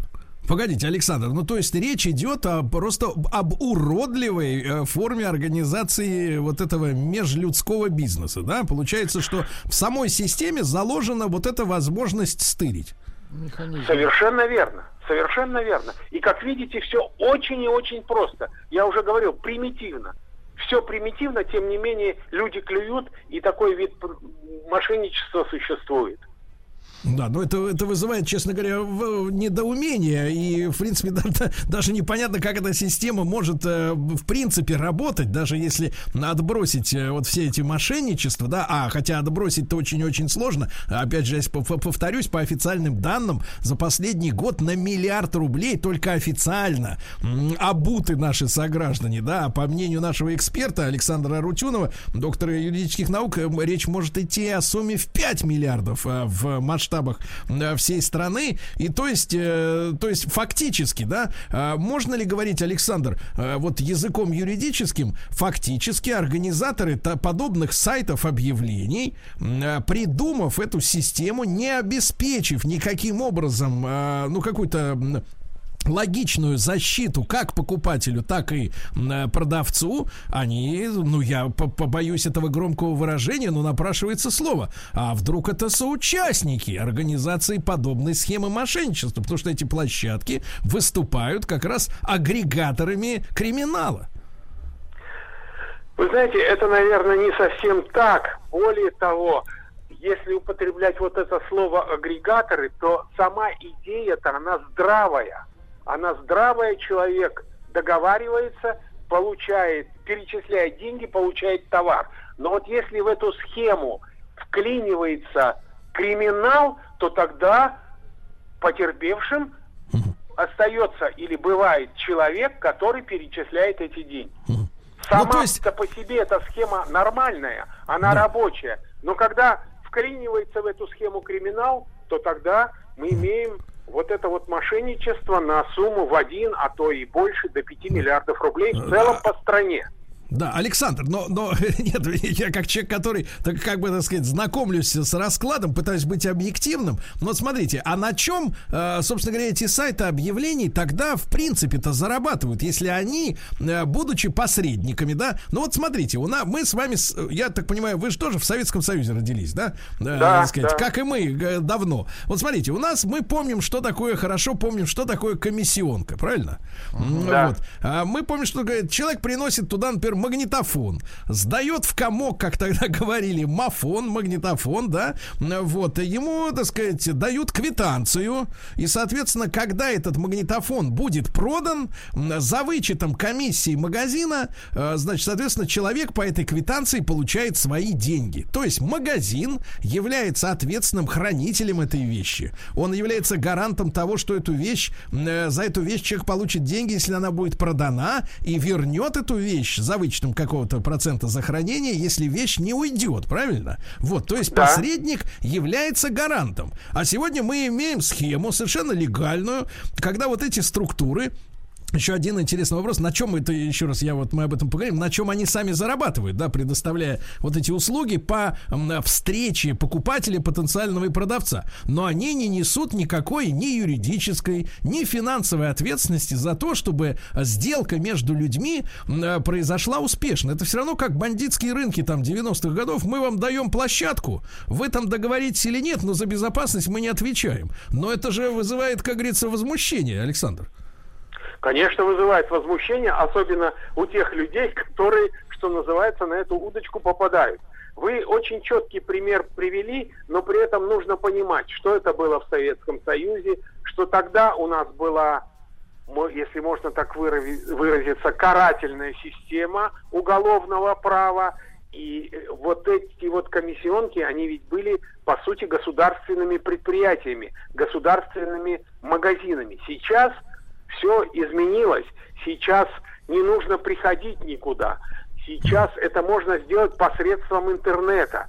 И понятное дело, что тут же появляются люди, которые хотят на этом заработать.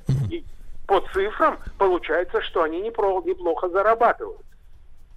Александр, а мы понимаем, э, на чем э, строится бизнес вот самих этих агрегаторов? Э, Что, с чего они получают доход? На той же марже, на той же разнице, о которой вы говорили по комиссионным магазинам в Советском Союзе. На разнице, естественно. То И есть, пла- так. то есть, смотрите, то есть, смотрите, платеж проходит через агрегатор, да? Платеж. Да. А они при этом не несут никакой ответственности и не гарантируют, что товар вам пришлют. Владик, Владик, но Да-да-да. ведь это же схема. Схема это же агрегатора.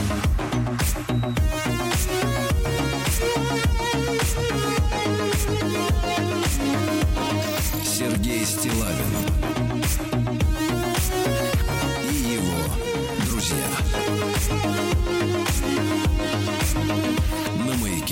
Друзья мои, э, сегодня мы говорим о... э, Ну, к сожалению, приходится использовать э, популярное слово из 90-х, э, которое нам, кстати, не позволяют забыть многочисленные криминальные сериалы, которые лидируют в сетке любого уважающего себя телеканала.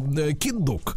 А объем китка — это миллиард рублей за 12 последних месяцев через российские сайты объявлений. С нами на связи Александр Арташевич Арутюнов, председатель Московской коллегии адвокатов Арутюнов и партнеры, доктор юридических наук. Но вот она, он об- объяснил схему для тех, кто еще ни разу ничего не продавал через эти агрегаторы, да. Э, Оказывается, платеж идет через э, э, системы сайта, а вот гарантии на э, получение товара ноль. И, и, Александр, я вот, э, вот еще какой пример приведу. Смотрите, мы долгое время, конечно, после краха Советского Союза жили в условиях войны, фактически, да, вот такой войны, значит, организованной преступности с, со стадами да, терпил, как они говорят. Э, И, в конце концов, мы, например, вот в сфере недвижимости дошли до очень правильной схемы, да.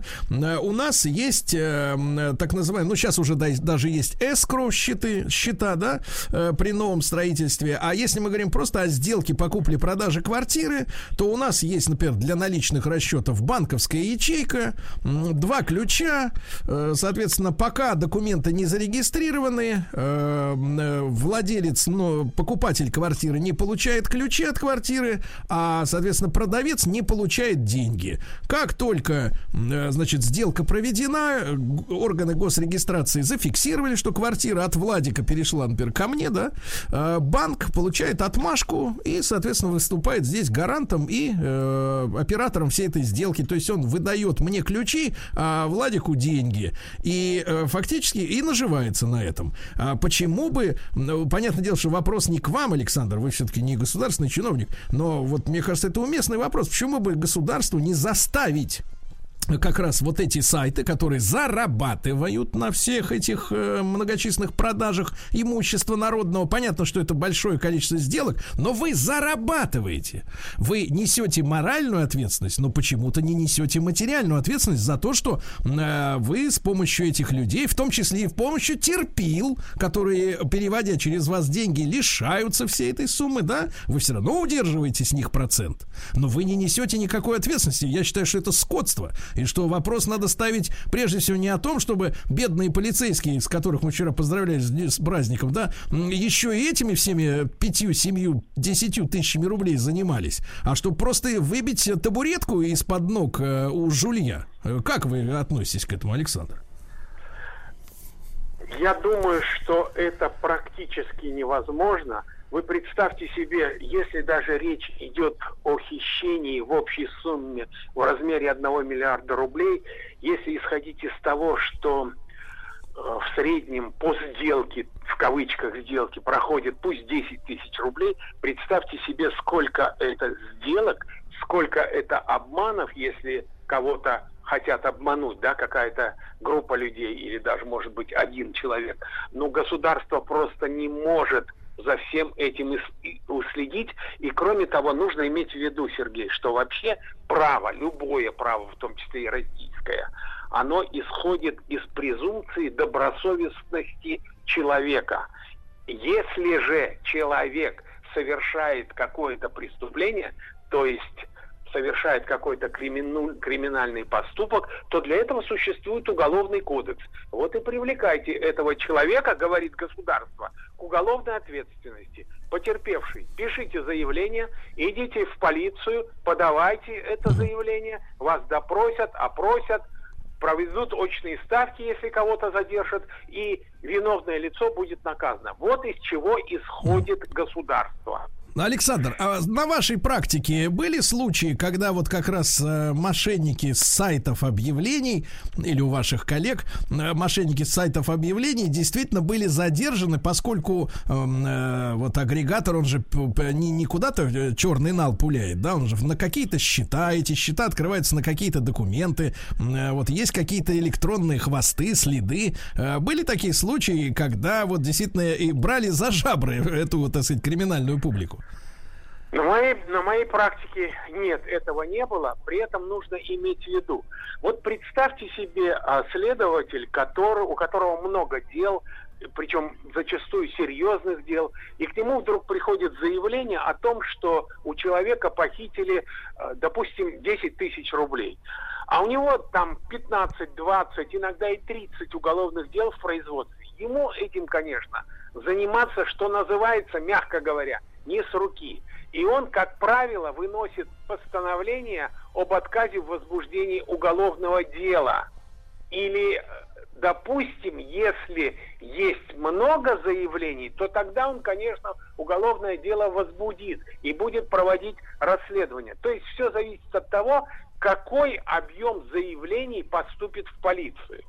Потом нужно иметь в виду, вот даже по Москве, кого-то обманули, он проживает где-нибудь, допустим, на юге идет, пишет заявление по месту своего жительства, а кого-то обманули на севере, тот тоже идет, пишет заявление по месту своего жительства. Но я хочу сказать, что когда очень много таких заявлений и видно, что, видимо, действует какая-то организованная группа мошенников, то эти заявления объединяют в одно производство. Допустим, центральный аппарат ну, ГУВД Москвы принимает это дело к производству, я имею в виду какого-то конкретного следователя, и тогда проводятся уже следственные действия.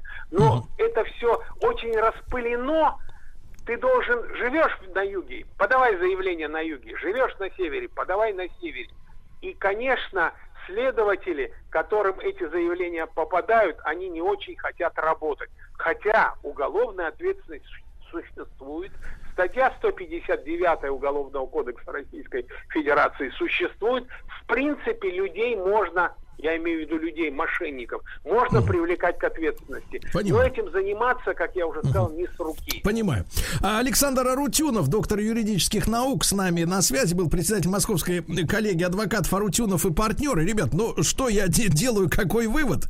Значит, люди так. лишаются денег, а, значит, э, следователи перегружены, вот, мошенники жируют, а агрегаторы, посредники ни за что не отвечают. Вот, я бы, Владик, вот на вашем месте на моем, ваш так. матрасик, матрасик, пока бы попридержал бы при себе, не продавал. Хорошо.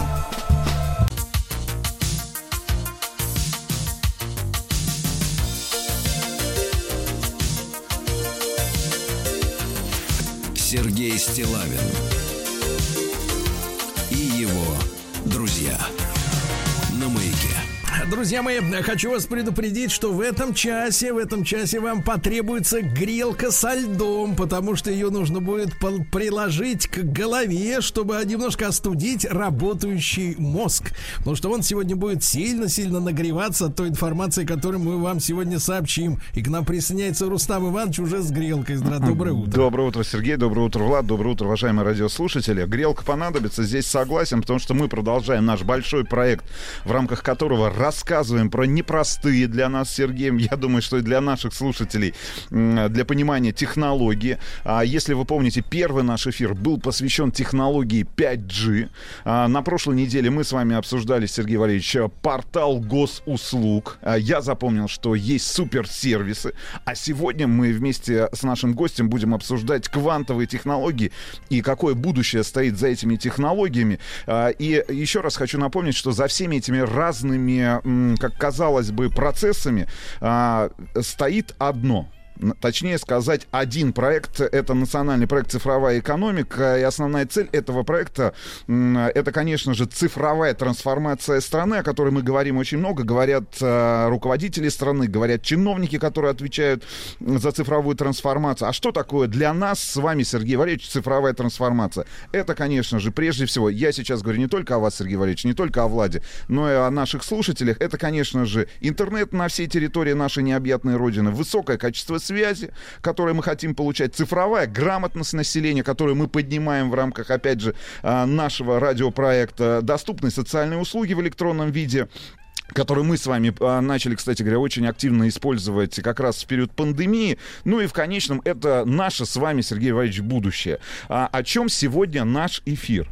Значит, оказывается, Сергей Валерьевич, вот все говорят о гонка вооружений, да? Гонка вооружений в космосе. Значит, стратегическая оборонная инициатива, я помню из своего детства, это 80-е годы Ну, 20-го Сейчас столетия. мы узнали, что это была фантазия. Да, а сейчас, оказывается, в мире идет гонка квантовых вооружений. И правительство, и частные корпорации вкладывают миллиарды, триллионы долларов в развитие этой технологии. В, а в России, в нашей стране, развитие квантовых технологий как раз один из приоритетов нацпроекта «Цифровая а, экономика». И сегодня в рамках а, нашего выпуска «Цифровая экономика», который выходит при поддержке нацпроекта «Цифровая экономика», опять же, мы хотим разобраться. Так что же такое, во-первых, гонка квантовых вооружений? Что такое кванты? А, значит, вообще в целом, для чего это нужно? Вы хотите, Значит, а, и вы поговорить хотите о пересмотреть, хотите пересмотреть фильм «Квант милосердия»? Нет, Сергей Валерьевич, значит, вообще поговорить о технологиях будущего. И сегодня вместе с нами это просто на самом деле фантастика.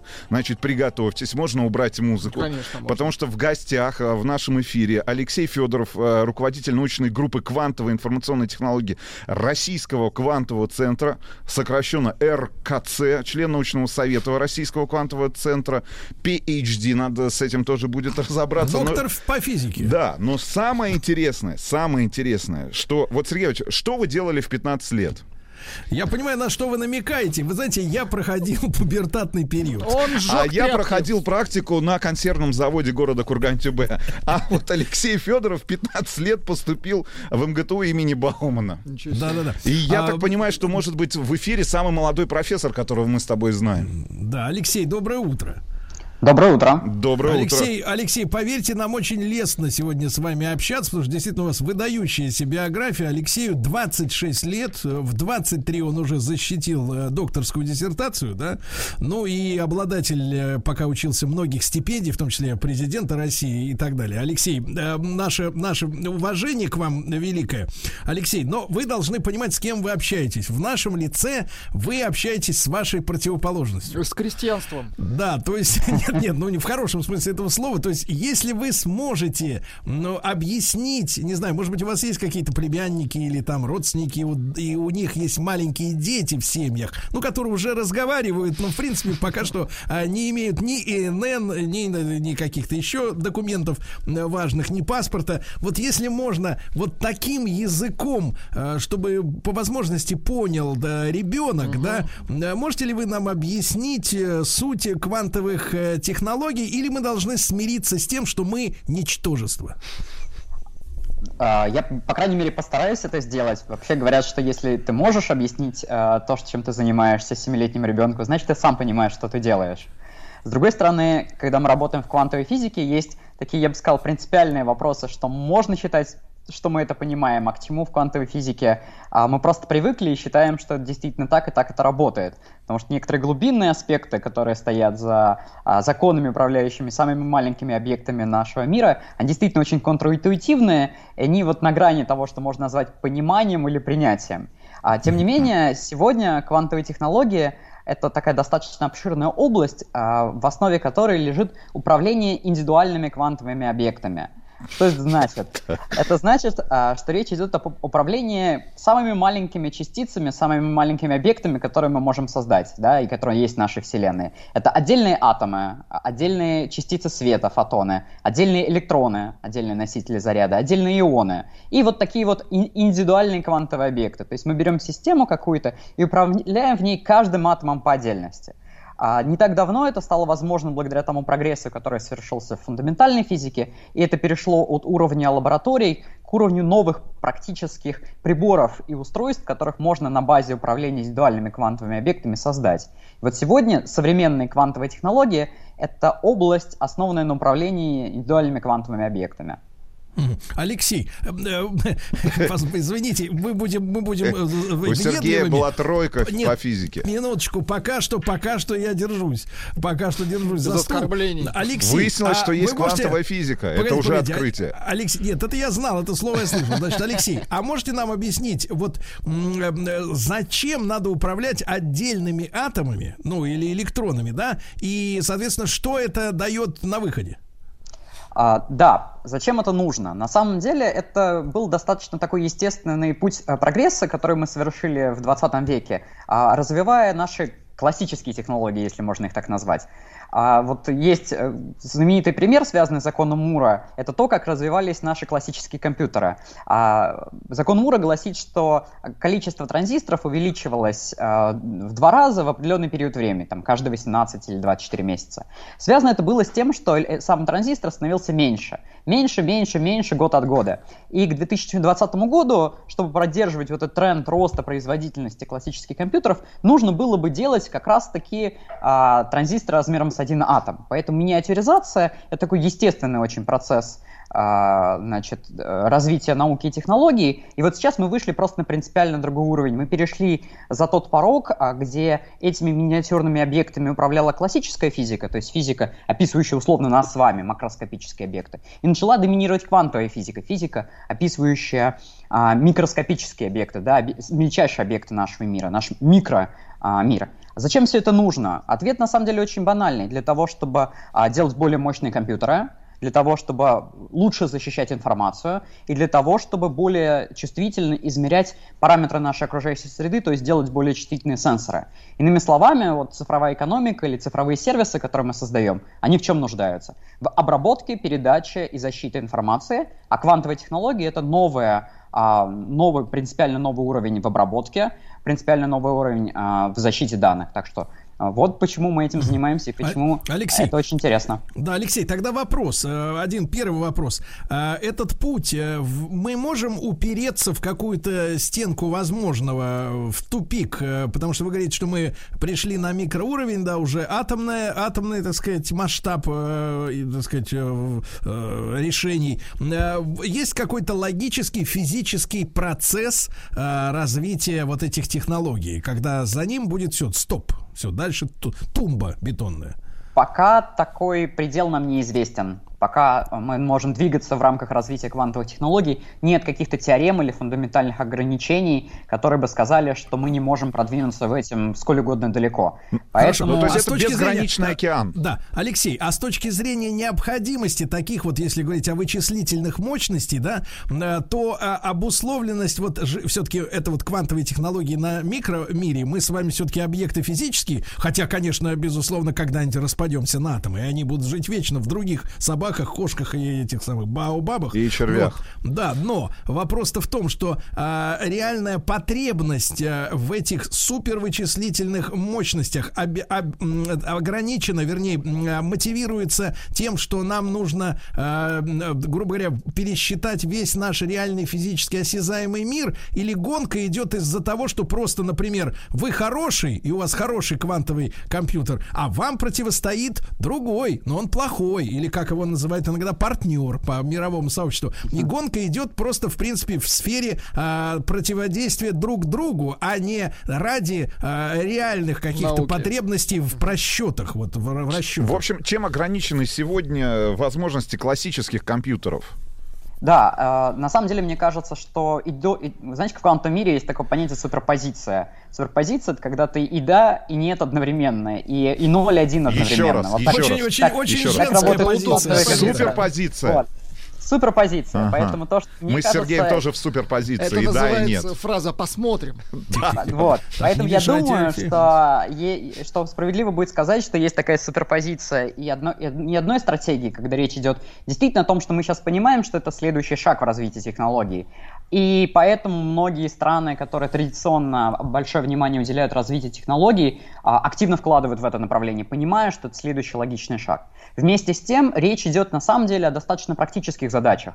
Квантовый компьютер, как мы сейчас понимаем, может быть очень эффективен в решении таких задач, как моделирование каких-то сложных соединений, таких как химические соединения, например, лекарства, а, там, новые материалы, какие-то новые типы аккумуляторных батарей, скажем, да. Дело в том, что в этих материалах существенную роль играют квантовые эффекты, и моделировать их на классическом компьютере сложно. А на квантовом компьютере квантовые эффекты моделировать э, более естественно получается. Помимо этого, это задача связана с оптимизацией, то есть с оптимизацией большого количества процессов, там, логистический, транспортный, а, оптимизация расписаний, управленческих и производственных процессов. Поэтому действительно речь э, идет о том, что мы знаем, в какие задачи не очень хорошо решаются на классических компьютерах, и рассчитываем, что квантовый компьютер их решать а, может более эффективным образом. Алексей, Алексей, речь идет просто о быстродействии. Речь идет а, отчасти от- о быстродействии, да, речь идет о том, чтобы, ну, вот, приводя пример задачи оптимизации, либо решать а, задачу с тем же а, качеством за быс- более быстрое время, или за фиксированное время находить более оптимальное решение. А можно, можно нам, чтобы мы на бытовом уровне понимали, вот смотрите, если обычный, обычный, например, наш сегодняшний компьютер А 2020 Pentium года, 386. ну, я понимаю, у вас еще остались такие, целый ящик. Значит, смотрите, Алексей, если обычный компьютер, например, принять за счеты, ну, чтобы наглядный пример был, да, то э, вот квантовые компьютеры, квантовые возможности по сравнению со счетами вот в нашей вот линейке вычислительных машин, это примерно что?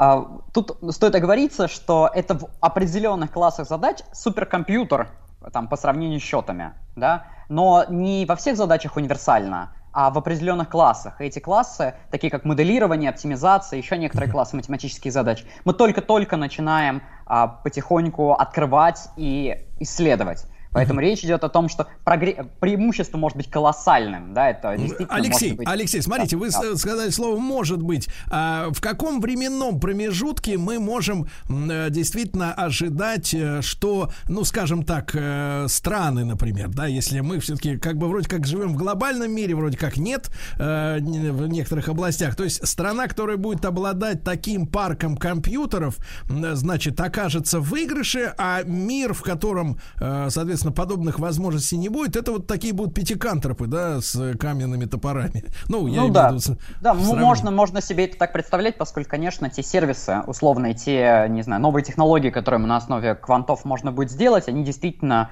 а, резко в- э, дадут фору тем, кто их развивает. А в Сложно каком временном, временном Да. лаге вы видите вот э, наступление этой уже практической Эры эры? квантовых ну, технологий. пессимисти- Давайте так, пессимистично, то есть не, не, не, не- не то, что это, а вот пессимистично. Пессимистично, я думаю, что речь идет а, о, о там, 5-10 лет. Это когда мы увидим очень существенный эффект от внедрения квантовых технологий в какую-либо практическую экономическую деятельность. Э, есть я вопрос, сказать, Алексей, вопрос. Сейчас, погодите, Да, да, погодите, да, и да. дайте поговорить Да с профессором. что же такое? Алексей, э, и вопрос очень важный. Э, Вот, э, э, значит, все в вопросы пос- важные, Сергей. Смотрите, в последние пять лет очень такое, э, такое популярное словосочетание «образ будущего», да, и мы об этом все время говорим, и когда 5G обсуждали, и там госуслуги, и все.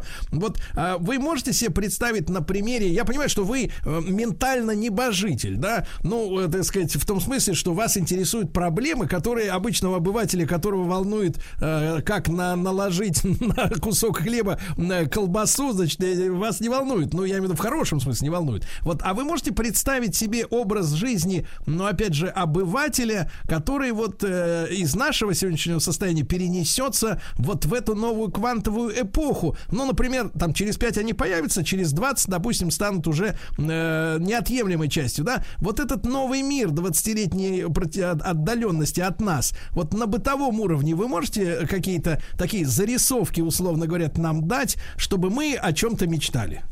Вообще, прогнозы, как э, мы знаем, особенно на заре развития какой-то технологии, э, вещь не очень благодарна. Я тут вспомню предсказателей классической компьютерной эпохи, которые говорили, что миру нужно будет всего 5 компьютеров. Тем не менее, я какой-то среднесрочный образ будущего могу постараться нари- на- нарисовать. Ну вот скажем, вы э, приходите в аптеку и говорите, что вам нужны лекарства, и даете какой-то конкретный рецепт лекарства, сделанного именно специально для вас. И апте- в- аптечный сервис какой-то, используя мощности квантового компьютера, быстро рассчитывает, какое именно лекарство будет оптимальным образом подходить вашему организму. Да, поскольку квантовые технологии в этом могут быть полезны. После этого вы садитесь в свой электромобиль, который сделан а, благодаря материалам, смоделированным при помощи квантовых компьютеров и новых а, аккумуляторных батарей, которые для этого сделаны. Едете домой, и там вас встречает ваш ребенок и спрашивает, стоит ли ему записаться на курсы программирования квантового искусственного интеллекта или ему выбрать а, что-то другое. А после этого вы оплачиваете при помощи своей квантово защищенной банковской карты а, счет за интернет, в котором тоже есть квантовая защита от, от взлома. Поэтому квантовые технологии, как кажется, они очень далеки от нас, а на самом деле они решают те очень востребованные и очень практические задачи, которые есть у нашего с вами общества на А сегодняшний могу ли я, могу ли я тогда, Алексей, предположить, я как бы... Просто сказать, Сергей не может представить Да, э, именно не-не-не, такое я- будущее я, для себя. Я уловил вот следующую вещь. Там э, защита Где карточек. магазин? Где Защита магазин? карточек. Не, погодите, это хорошо. Где видный магазин? Это понятно. где корзина, Нет, куда нет, Алексей, правильно ли я понимаю, что смотрите, мы как человечество, на- начиная с конца 19 века, мы шли по пути, условно говоря, стандартизации и массового производства по, ну, условно говоря, если в одежде, да, брать, э, по размерам там S, э, XL, там L, M, да, то есть... э, Масс-маркет. То есть наша задача, да, была влезть в костюм такого-то В размера. стандарт. Да, то есть в стандарт. И вот это вот э, производство, которое было построено на конвейерной основе, то есть э, всем разным, каждому одинаковое для всех дать, да, как iPhone. Вот все держите один и тот же iPhone. А кванты позволят нам обратно вернуться, ну, то есть перепрыгнуть через виток э, спирали и вернуться обратно на то место, где для каждого шили э, костюм для него лично. Да, и то есть вот это максимальная э, кастомизация жизни да. под конкретного человека, начиная от э, шмоток, лекарств и так далее и тому подобное э, в масштабах планеты. Правильно я понимаю?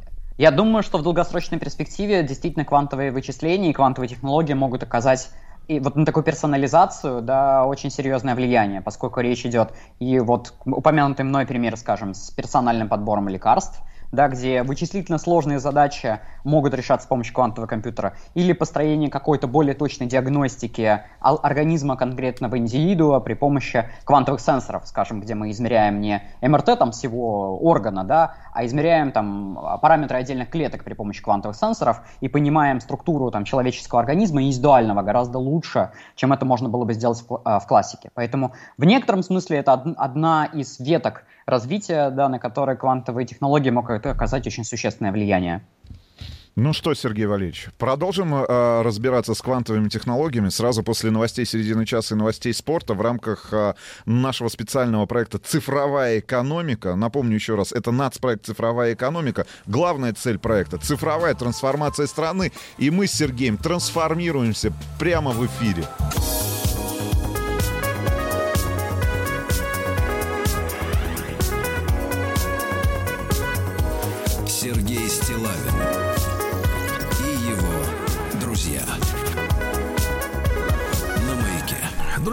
Наш проект, вы знаете, выходит в рамках национального проекта «Цифровая экономика». При И вот сегодня- поддержке, при поддержке национального проекта «Цифровая экономика». Мы разбираем с Сергеем подробно а, и, самое главное, обсуждаем вместе с нашими спикерами, с нашими экспертами сложные, интересные технологии, которые уже сегодня а, входят в нашу жизнь. И сегодня говорим о квантовой гонке вооружений, о квантовых технологиях с прекрасным докладчиком. Это Алексей Федоров, руководитель научной группы квантовой информационной технологии Российского квантового центра, член научного совета Российского квантового центра, профессор, профессор, Профессор, Сергей, профессор. давайте так скажем, но 26-летний профессор замечательный, который в 23 года защитил докторскую по физике. Алексей, еще раз доброе утро. И вы знаете, пока у нас шли новости, у меня отвалился интернет. Это вот такая насмешка на тему говорим о квантах, а валится о- оптоволокно, э, так сказать. Ну, надеюсь, надеюсь. Кстати говоря, э, Алексей, вот сегодняшние проблемы с качеством связи, э, которые периодически случаются, естественно, у каждого, квантовая история как-то поможет решить?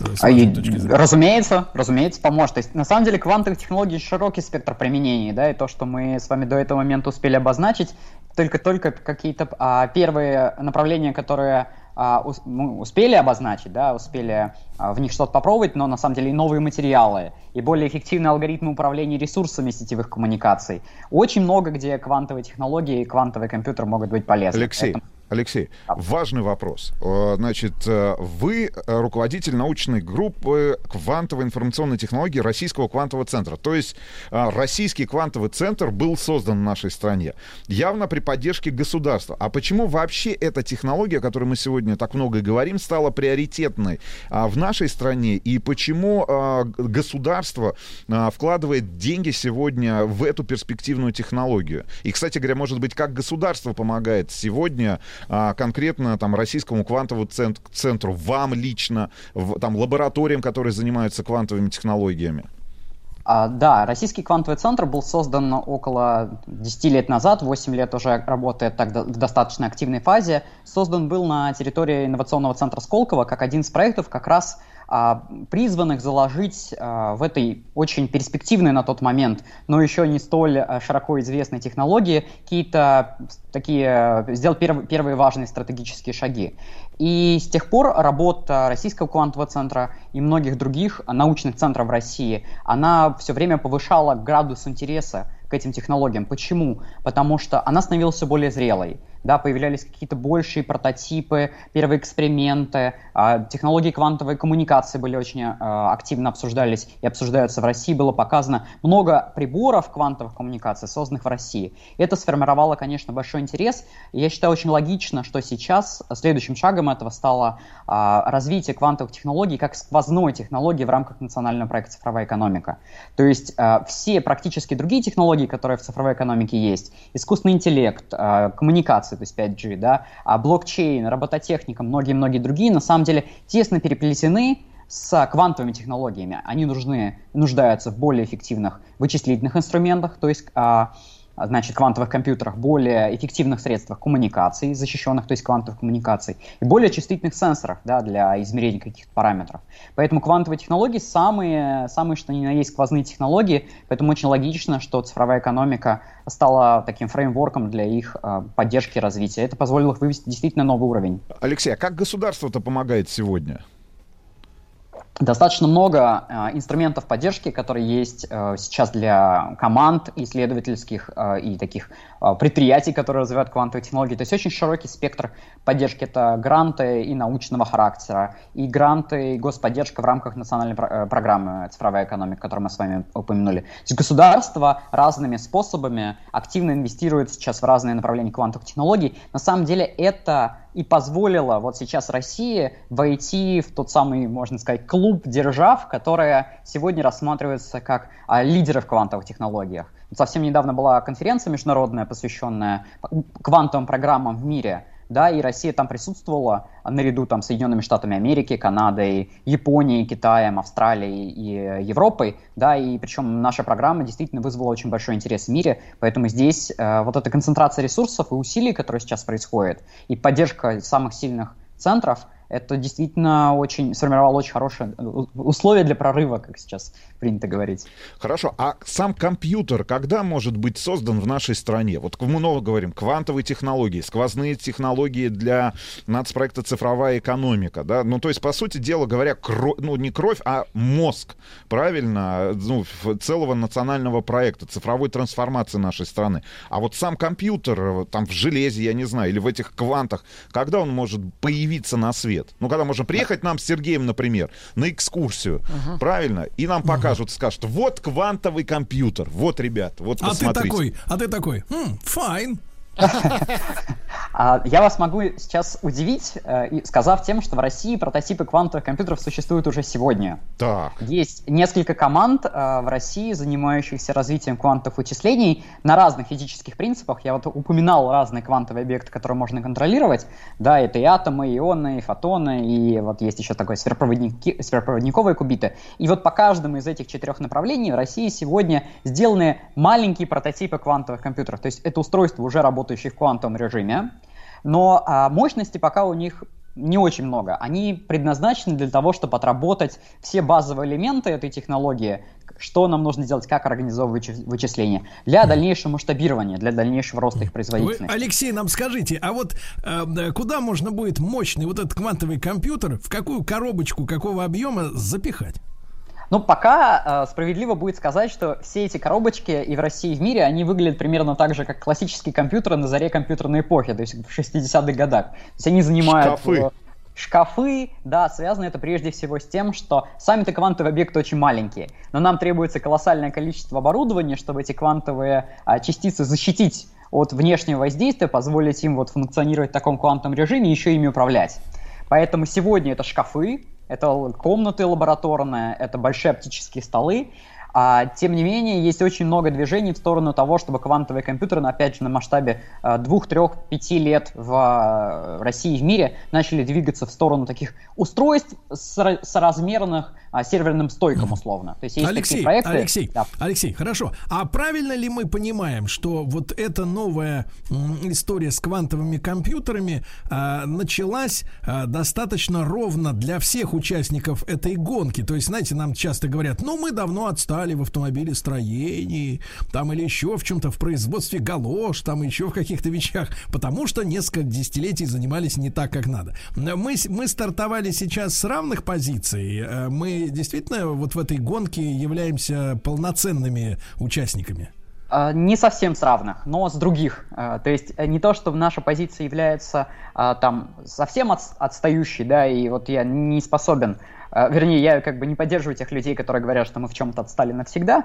А, мы, у нас есть определенное отставание по технологии, да, которая нужна такая сопутствующая а, развитию квантовых технологий, квантовых вычислений. Но что есть в России и чего часто нет у наших партнеров, да, это большое количество оригинальных научных идей да, как э, построить новые типы квантовых вычислительных устройств, какие алгоритмы может, могут, могут быть э, эффективны для квантового компьютера. Поэтому э, у России есть определенно сильные стороны. Ну, что тут говорить? У нас очень сильная школа по математике, по физике, по значит, естественным наукам. Здесь я вас, я надеюсь, не удивляю. Нет, не удивляйте, перед вами да. победители вам... республиканской олимпиады а, да. по математике. Да. Да. Да, Совершенно да, верно. И, да, и это, конечно, формирует да. очень большой такой базис для mm того, чтобы в этой технологии двигаться вперед и не отстать. Но здесь нужна концентрация ресурсов. Я, вот, Алекс... это очень важно. Друзья мои, с нами Алексей Федоров, 26 лет нашему собеседнику. Три года назад он защитил эм, э, докторскую диссертацию по физике. В общем, Уже. главный по квантам э, в России. Да, Алексей, mm а вопрос. А вот если мы говорим о практическом применении того, над разработкой чего работают ваши товарищи, да, в России, вот по всему миру. Вот Сергей вот, сидит а, в мы, Чехове. Да, мы, да, когда квант прилетит в Чехов, этот вопрос я задавать не буду. Нет, Леш, а э, вот э, мы же говорим то, тоже часто вот словосочетание у нас мелькает цифровая экономика. Вот в условиях квантовых э, информационных систем, э, вот вы видите эту, эту, как это все закрутится, это квант, это цифровая экономика, что это такое будет? Это тот самый шестой технологический уклад, о котором иногда можно слышать у каких-то политологов там или э, просто болтунов. Э, вот как вы это видите? Я, я вижу, да, что это такой следующий технологический скачок, уж не знаю, четвертый, пятый, шестой или седьмой, тут сложно судить, а кто, кто как тут меряет и кто как тут считает. Но действительно это новый, новый уклад, да, это новые принципы построения информационных систем, это новые принципы управления ими, да, с использованием квантовых технологий. Поэтому я думаю, что я осторожно предположу, что все больше и больше а, э, общество будет чувствовать эффект от их внедрения с годами, да, вот у программы развития по квантовым технологиям, по квантовым вычислениям есть очень конкретные цели. И цели эти не абстрактные, это некоторые пользовательские инструменты, которые вам станут доступны. Я не знаю, удивлю вас или нет, сказав, что в принципе сейчас а квантовый компьютер можно программировать хоть из Чехова, хоть из Новосибирска, хоть а, с Канарских островов. То есть есть квантовые компьютеры, а, созданные в мире, которые находятся в облачном доступе да, то есть их любой человек может попытаться написать на нем квантовую программу, вот мои студенты это эффективно делают, находясь в любой точке мира. Соответственно, наша цель тоже сделать такое большое количество сервисов, доступных отовсюду при помощи а, облачных технологий, при помощи облачных сервисов. Поэтому здесь я осторожно Нач... предполагаю, что вы почувствуете это. Ну, начнем с того, что Сергею нужен краткий курс по Paint, ну или хотя бы по Word. А после этого переступить, но все-таки можно будет приступить к программированию. Нет, Алексей, Алексей, страшные а, слова говорить. Видим ли мы, вот смотрите, с, с каждым новым скачком техники, да, а, э, так сказать, э, набирают, набирают новые возможности и жулики. Мы Мошенники. В общем, да, мы, есть да, опасения у нас. Что появятся да, есть квантовые опасения, мошенники. Что квантом за, завладеет квантовый... Э, Вор. Квантовая мафия. Да, да. Бандит квантовый. Вот, и тогда всем край. Что скажете? Может быть, нужна квантовая полиция уже? А, да, на самом деле вопрос-то серьезный, потому что одно из применений, которое есть у квантового компьютера, это взлом криптографических алгоритмов, которые мы на сегодняшний день с вами используем. Благодаря этому квантовый компьютер в свое время, да, получил колоссальное внимание со стороны сообщества. А, ходит легенда, что вот на следующий день после публикации статьи об этом Microsoft начали нанимать физиков. Уж правда ли не знаю, это или, или байка, тем не менее это есть. Однако вот природа, она чаще мудрее, чем мы. Вместе с оружием вот такого взлома в виде квантового компьютера, она дает квантовые коммуникации и э, так называемую постквантовую криптографию как инструменты защиты. Поэтому здесь есть паритет и есть баланс. Главное обладать и, и, и той, и той технологией, то есть и развивать технологии а, квантовых вычислений, да, чтобы иметь возможность вот такого а, паритета, да, и инструмент квантовых коммуникаций, чтобы иметь возможность перестроить свою информационную инфраструктуру от гипотетических вот таких угроз, связанных с внедрением квантовых компьютеров. Ну, мы прервемся совсем ненадолго. Еще раз напомню, что с нами Алексей Федоров. Э, мы рассказываем о самых, цифра... самых современных технологиях в рамках на...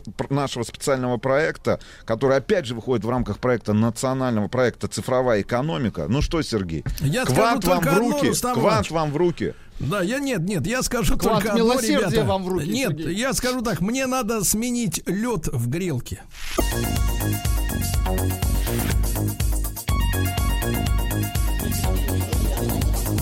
Сергей Стилавин и его друзья на маяке. Сергей, Сергей, доброе утро. Я бы так перефразировал э, нашу, нашу заставку. Доброе утро еще раз, уважаемые радиослушатели. Сергей Стилавин и его «Кванты». Милосердие Ква и его кванты. Алексей, Алексей, а можно вот э, Алексей Федоров с нами, да? Ну, я не знаю. Ну, э, а наш Мы действительно ничего не знаем. Человек, Нет, ну, да. Алексей, скажите, Давайте, пожалуйста, head вот можно... of quant, head of quant, Russia. Да, можно ж, ж, живой, живой человеческий вопрос. Скажите, вот вам 26 лет, да, сейчас. Скажите, пожалуйста, а в каком возрасте вы себя почувствовали вот физиком? Особенно. Ученым. Физиком. Знаете, я весь эфир жду возможности сказать, что 1 ноября мне исполнилось все-таки 27, поэтому мне уже 27 лет. Поздравляем! Поздравляем! Поздравляем! А, вы знаете, Совсем интерес... Э, да, спасибо большое. Интерес я почувствовал достаточно рано. Он э, очень стихийно пробудился во время книжки, чтения книжки Стивена Хокинга «Краткая история времени». Mm-hmm. Я как в нее вцепился, мне кажется, лет в 13-14, и вот не выпускал длительное время. А, вот, читал То есть до 13, до 13 вы были таким же, как Нормальным. Нормальным, обычным, хорошим мальчиком. Ну, можно, можно не так сказать. До этого момента как-то я больше про а, другие вещи думал. Хорошо, значит, вас перепахала книжка Стивена Хокинга. А что э, простому обывателю, ну нам, чело- давайте так, хорошо, человечеству э, стоит ждать э, с точки зрения открытий каких-то значимых, например, в области квантовых технологий в будущем, там вот в перспективе, там, горизонте, там 5-10, там, может быть, 20 лет в ближайшее... Вообще, Квантовый компьютер — это уникальный инструмент для научных исследований. То есть помимо той практической ценности, которая есть у нас там для общества, для цифровой экономики, а само построение квантового компьютера — это текущий эксперимент. И то, что мы можем благодаря нему выяснить, это тоже а, огромное количество очень полезных сведений о том, как устроена наша Вселенная. При помощи квантовых объектов можно моделировать очень сложные квантовые системы совершенно другого принципа, и в итоге понять э, сведения, казалось бы, очень далеких для нас объектах, например, о астрофизических объектах, черных дырах и многих-многих других. Mm-hmm. Поэтому построение квантового компьютера само по себе это такая большая история про понимание того, как работает наша Вселенная, да, как работает наш мир. Поэтому помимо э, вот практических достижений, про которых мы с вами сегодня поговорили, нас ждет большое количество открытий. Причем э, я не готов здесь делать какую-то ставку, я считаю, что это огромный спектр от условно биофизики, от физики живых живых систем, которые мы можем да. при помощи квантовых эффектов изучать, до вот астрофизики, гравитации, много-много другого, где э, на самом деле еще есть открытые вопросы. Алексей, вопрос. А если, например, вот э, квантовый компьютер появится в руках у жуликов, которые придут играть в казино, они смогут они там, смогут, принципе, да, считать карты, карты чужие. смогут, да, смогут, да, в принципе, лучше выигрывать или да, там да, игровые да. автоматы, или в лотереях, или там, ну, не знаю, в чем-то. То есть появится Это... под, подспорье. В лото. Это будет зависеть от, зависеть от того, придет ли, угу. а, значит, жулик в классическое в казино или в квантовое. Потому что в квантовом казино казино будут Квант. стоять не получится. А, а, абсолютно генер... случайные генераторы mm. чисел, которые даже квантовый компьютер mm. предсказать ну никаким ну, да. образом Алексей, не сможет. Алексей, и философский вот. вопрос. Вот мы, мы сегодня говорим о микромире, да, кванты, атомы, нейтроны там и так далее и тому подобное. Вот скажите, я в принципе, вот человек, когда уходит из этого мира, он действительно, его тело распадается. Но естественно, что атомы, да, и тем более кванты, они, соответственно, а, остаются, и они как-то переформатируются друг с другом. Мы сегодня на уровне квантов понимаем, какая энергия держит их воедино, пока мы живы. Мы понимаем, что такое вот эта жизненная сила, которая заставляет кванты быть вместе, а не врозь. Я думаю, что это один из тех вопросов, на которые у нас пока нет ответа, но ни, ни, ничто, а, ничто не ограничивает нас в понимании вообще в целом нашего Вселенной и нашего мира. Я, Поэтому я, я исхожу это из один того, из больших вы... вопросов, которые впереди. Да. Вы упомянули просто историю, что кванты это, это история у... в каком виде? вот вопрос, да? А просто кванты, вы сказали, возможно управление отдельными атомами. И если использовать такие матем... сложные математические вычисления, да взять, да и собрать собрать заново из атома человека, а? Того самого, Сложно. который... Или женщину. Сложно, сложно. То есть не, законами физики не запрещено, но пр- на практическом уровне об этом думать очень сложно. О том, чтобы создать человека и восстановить его по атому. Это, знаете, многие... Есть э, такой термин квантовой телепортации. Многие спрашивают, можно ли те- квантово телепортировать человека. Вот очень сложно. То есть э, фундаментальные законы физики, они мало что нам запрещают. Вот, но э, это принципиально сложно, и об этом вот пока думать даже при всей моей футуристической натуре вопрос, который тяжело. Тоже не могу не задать, поскольку все-таки со специалистами не часто приходится Самый общаться важ, вот так в прямом вопрос. эфире. Да, да, важный вопрос. Слушайте, вот в последнее время появляется все больше сообщений о том, что э, шансы, что наш мир это голограммы, она 50 на 50. Или цифровая реальность чья-то, а мы типа вот эти дурилки картонные, электронные. Э, кванты помогут нам ответить на вопрос, что есть наш мир. То есть понять, мы муляжи или мы действительно живые существа. Матрица. А пока, значит, точка зрения такая, что есть определенные квантовые эффекты, которые могут проверить абсолютно фундаментальную случайность и свободу воли. Да, и поэтому есть осторожная надежда, что как раз-таки эксперименты в области квантовой физики могут нам приоткрыть, в матрице мы живем или не в матрице. Но э, хочется от, а, а, остановиться на шутке, сказав, что все может быть в итоге суперпозицией. И в матрице, и не в матрице одновременно. В общем, а, попытались мы сегодня с Сергеем разобраться при ну, помощи Алексея Федорова в квантовых технологиях, которые являются ключевой, на самом деле, технологией для цифровой трансформации в рамках национального проекта это цифровая экономика, ребят, запомните, кванты — это все. Да. И запомните выражение суперпозиция. Это когда вашу маму и тут, и там показывают. О, понимаете, да? Алексей, спасибо, Спасибо огромное, огромное. Алексей. И с прошедшим днем рождения.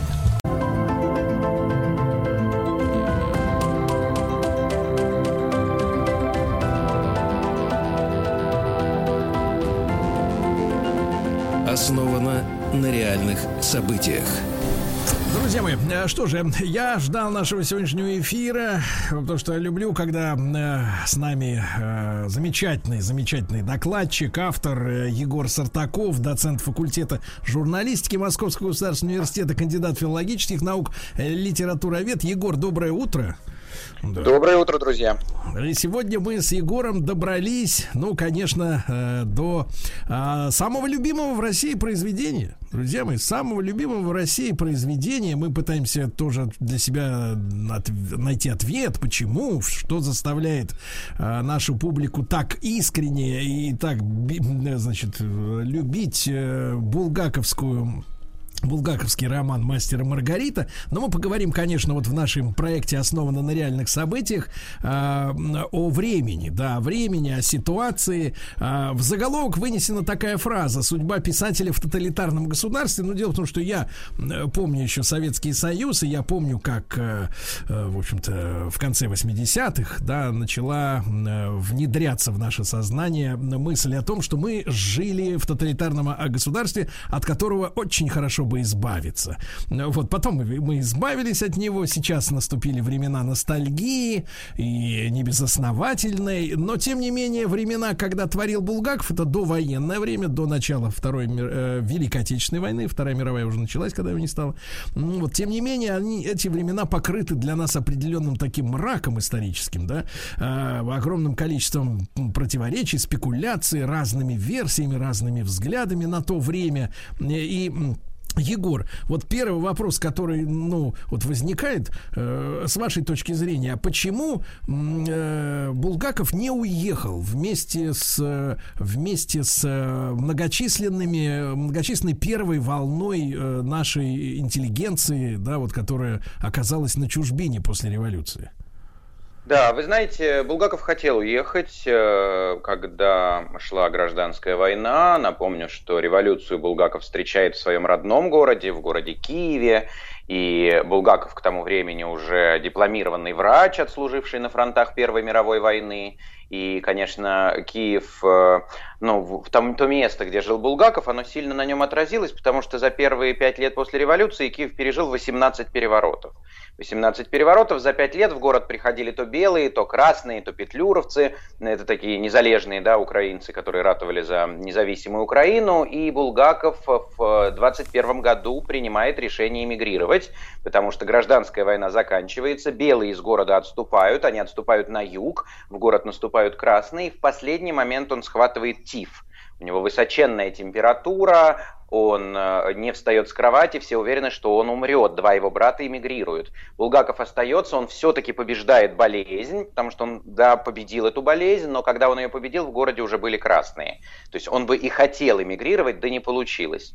И вторая большая попытка эмиграции Булгакова была предпринята в 1932 году, уже совсем в других условиях, это уже, конечно, условия тоталитаризма, когда э, он написал открытое письмо э, Иосифу Сталину, он отправил письмо правительству Советского Союза, лично адресовав ее Сталину. И в этом письме э, он пишет, я прошу, я цитирую, правительство Советского Союза приказать мне в срочном порядке покинуть пределы Советского Союза в сопровождении моей жены Любови Евгеньевны Булгаковой. То есть он прямо просит э, из э, государства закрытого да, выслать его, потому что он пишет о том, что советская критика считает меня бездарным писателем. Я глубоко с этим согласен. Я действительно бездарный писатель. Просто дайте мне выехать за границу, вышвырните меня за рубеж. Так что он был такой, знаете, классический внутренний эмигрант. Он бы и хотел уехать в эмиграцию, да не получилось. Егор, а вот э, в чем вы видите секрет, э, секрет, ну давайте так скажем, э, попытаюсь выбирать какие-то выражения, понятные сегодняшнему, наверное, слушателю, современнику, да, э, секрет благосклонности к Булгакову, определенной благосклонности высшей советской власти, да, если мы знаем, что Иосиф Виссарионович очень любил э, Белую гвардию, вот об этом отдельно надо, конечно, поговорить, и, и после такого письма, да, которое является признанием диссидента, да, признанием врага советской власти, да, а времена-то не шуточные, э, уже советский, Соловецкий лагерь работает на полную катушку. И не за горами, так сказать, и 30-е, вторая половина 30-х годов. А почему, вот каким чудом или из-за чего вы видите, что Булгаков не, вот, не разделил судьбу многих, кого перемолола та, та, та эпоха? Да, вы знаете, это совершенная загадка, и для меня в том числе загадка, почему, например, после такого э, письма его не забрали, э, когда все наоборот старались не высовываться, когда все наоборот старались сидеть потише и не напоминать о себе, Булгаков э, не просто напомнил, а он показал власти, в какое унизительное положение она, власть, поставила его русского писателя. Э, могу сказать только, как я всегда говорю, что жизнь писателя в 30-е годы 20 века в Советской России была подчинена законам дьявольской лотереи. Это была именно лотерея. Могли забрать тебя, могли забрать соседа, и ты никогда не знал, а, кого заберут сегодня. Ну и кроме того, добавим, что Сталин, конечно, с ними в кошки-мышки играл, потому что они все должны были бояться, они постоянно жили в страхе, бояться нужно было постоянно, и вот в контексте вот этой игры в кошки-мышки, конечно, понятна реакция Сталина на это письмо. На следующий день после получения получения этого письма Сталин сам позвонил Булгакову. И вот этот разговор Сталина и Булгакова у нас есть в деталях, его записала третья жена э, Михаила Афанасьевича, Елена Сергеевна Шиловская, и вот разговор такой состоялся. А, Егор, а если, если вкратце, вот, может быть, самые интересные моменты, которые вас лично впечатлили э, из этого разговора, передайте, пожалуйста. Ну, это вот была такая игра странная, потому что Сталин сказал... Ну, во-первых, Булгаков дважды бросил трубку, потому что ему казалось, что это розыгрыш. Что это пранкеры а, трубку. да? Да-да, ему, он берет трубку, ему говорят, сейчас с вами будет товарищ Сталин говорить. Он выругался, бросил трубку. Второй раз берут, ему говорят, не бросайте трубку. А, он второй раз бросил трубку, и только на третий раз, значит, он остался на проводе, и а, с ним поговорил Сталин, и Сталин ему сказал следующее, я цитирую Шиловскую, вы проситесь за границу, а, что мы вам очень надоели? И Булгаков через паузу ему отвечает, я очень много думал в последнее время, может ли русский писатель творить вне Родины, и мне кажется, что не может. И Сталину этот ответ понравился. Он ему говорит, вы правы, я тоже так думаю. Где вы хотите работать? В художественном театре? Да, я хотел, но мне отказали. А вы подайте заявление туда, мне кажется, что они согласятся. И на следующий день подает заявление в художественный театр, и его берут ассистентом режиссера. То есть вот здесь, конечно, Сталину вот этот, э, э, такая реакция Булгакова понравилась, и Булгаков потом стыдился во многом этого разговора, потому что он струсил, да, в последний момент, когда Сталин прямо ему сказал, вы будете благоприятный ответ иметь. Мы вам что, надоели? И он, видите, как будто назад отступает. Ну, может ли русский писатель творить вне Родины? Мне кажется, что не может. Почему потом в романе «Мастер и Маргарита» он скажет «трусость» – один из самых страшных человеческих пороков. Егор, а тогда отмотаем немножко назад нашу кинопленку. А что вынудило Михаила Афанасьевича это письмо написать? То есть вот в какой он ситуации был, чтобы мы представляли себе не только писателя, но и живого человека, которому, собственно говоря, жить хочется и есть надо? Да, на самом деле вы правильно сказали, Сергей, жить хочется и есть надо, потому что ему даже есть было нечего, а, Булгакова никуда не брали на работу, а, он пишет после «Белой гвардии», которую сначала поставили в художественном театре в 26 году, а в 29-м убрали из репертуара, и он пишет еще несколько пьес, и ничего театры не берут. Если провинциальные театры что-то и берут, то это ничего до зрителя не доходит, все это снимается в период репетиции. Булгакову на квартиру приходят офицеры ГПУ обыском и изымают уже написанную повесть «Собачье сердце», потом вернут «Собачье сердце», но, разумеется, о публикации повести речи не стояло. Представьте, «Собачье сердце» будет опубликовано только через 42 года после написания в эмиграции, только через 62 года в нашей стране не текст, который мы со школьниками сейчас проходим, мы увидим а, уже в перестройку. Впервые было, было опубликовано «Собачье сердце». И э, он пишет э, книгу о биографии Мольера для серии ЖЗЛ э, «Жизнь замечательных людей», и эта книга будет опубликована в серии ЖЗЛ, но только через 20 лет после смерти Булгакова. То есть, в общем, ему физически нечего есть. Если в печати вспоминают его имя, то только для того, чтобы очередной раз его пнуть. Тогда было такое словечко «булгаковщина». И вот в, этой, в этих условиях Булгаков и решается на шаг, который по тем временам на самом деле не смелый. По тем временам это шаг абсолютно безрассудный. Егор, а э, тогда расшифруйте, пожалуйста, вот что тогда советская пресса э, понимала под Булгаковщиной? Вот что это было за явление? Да, посмотрите, вот, например, что нам пишет э, краткая литературная энциклопедия, официальная статья Михаил Булгаков, 29 год.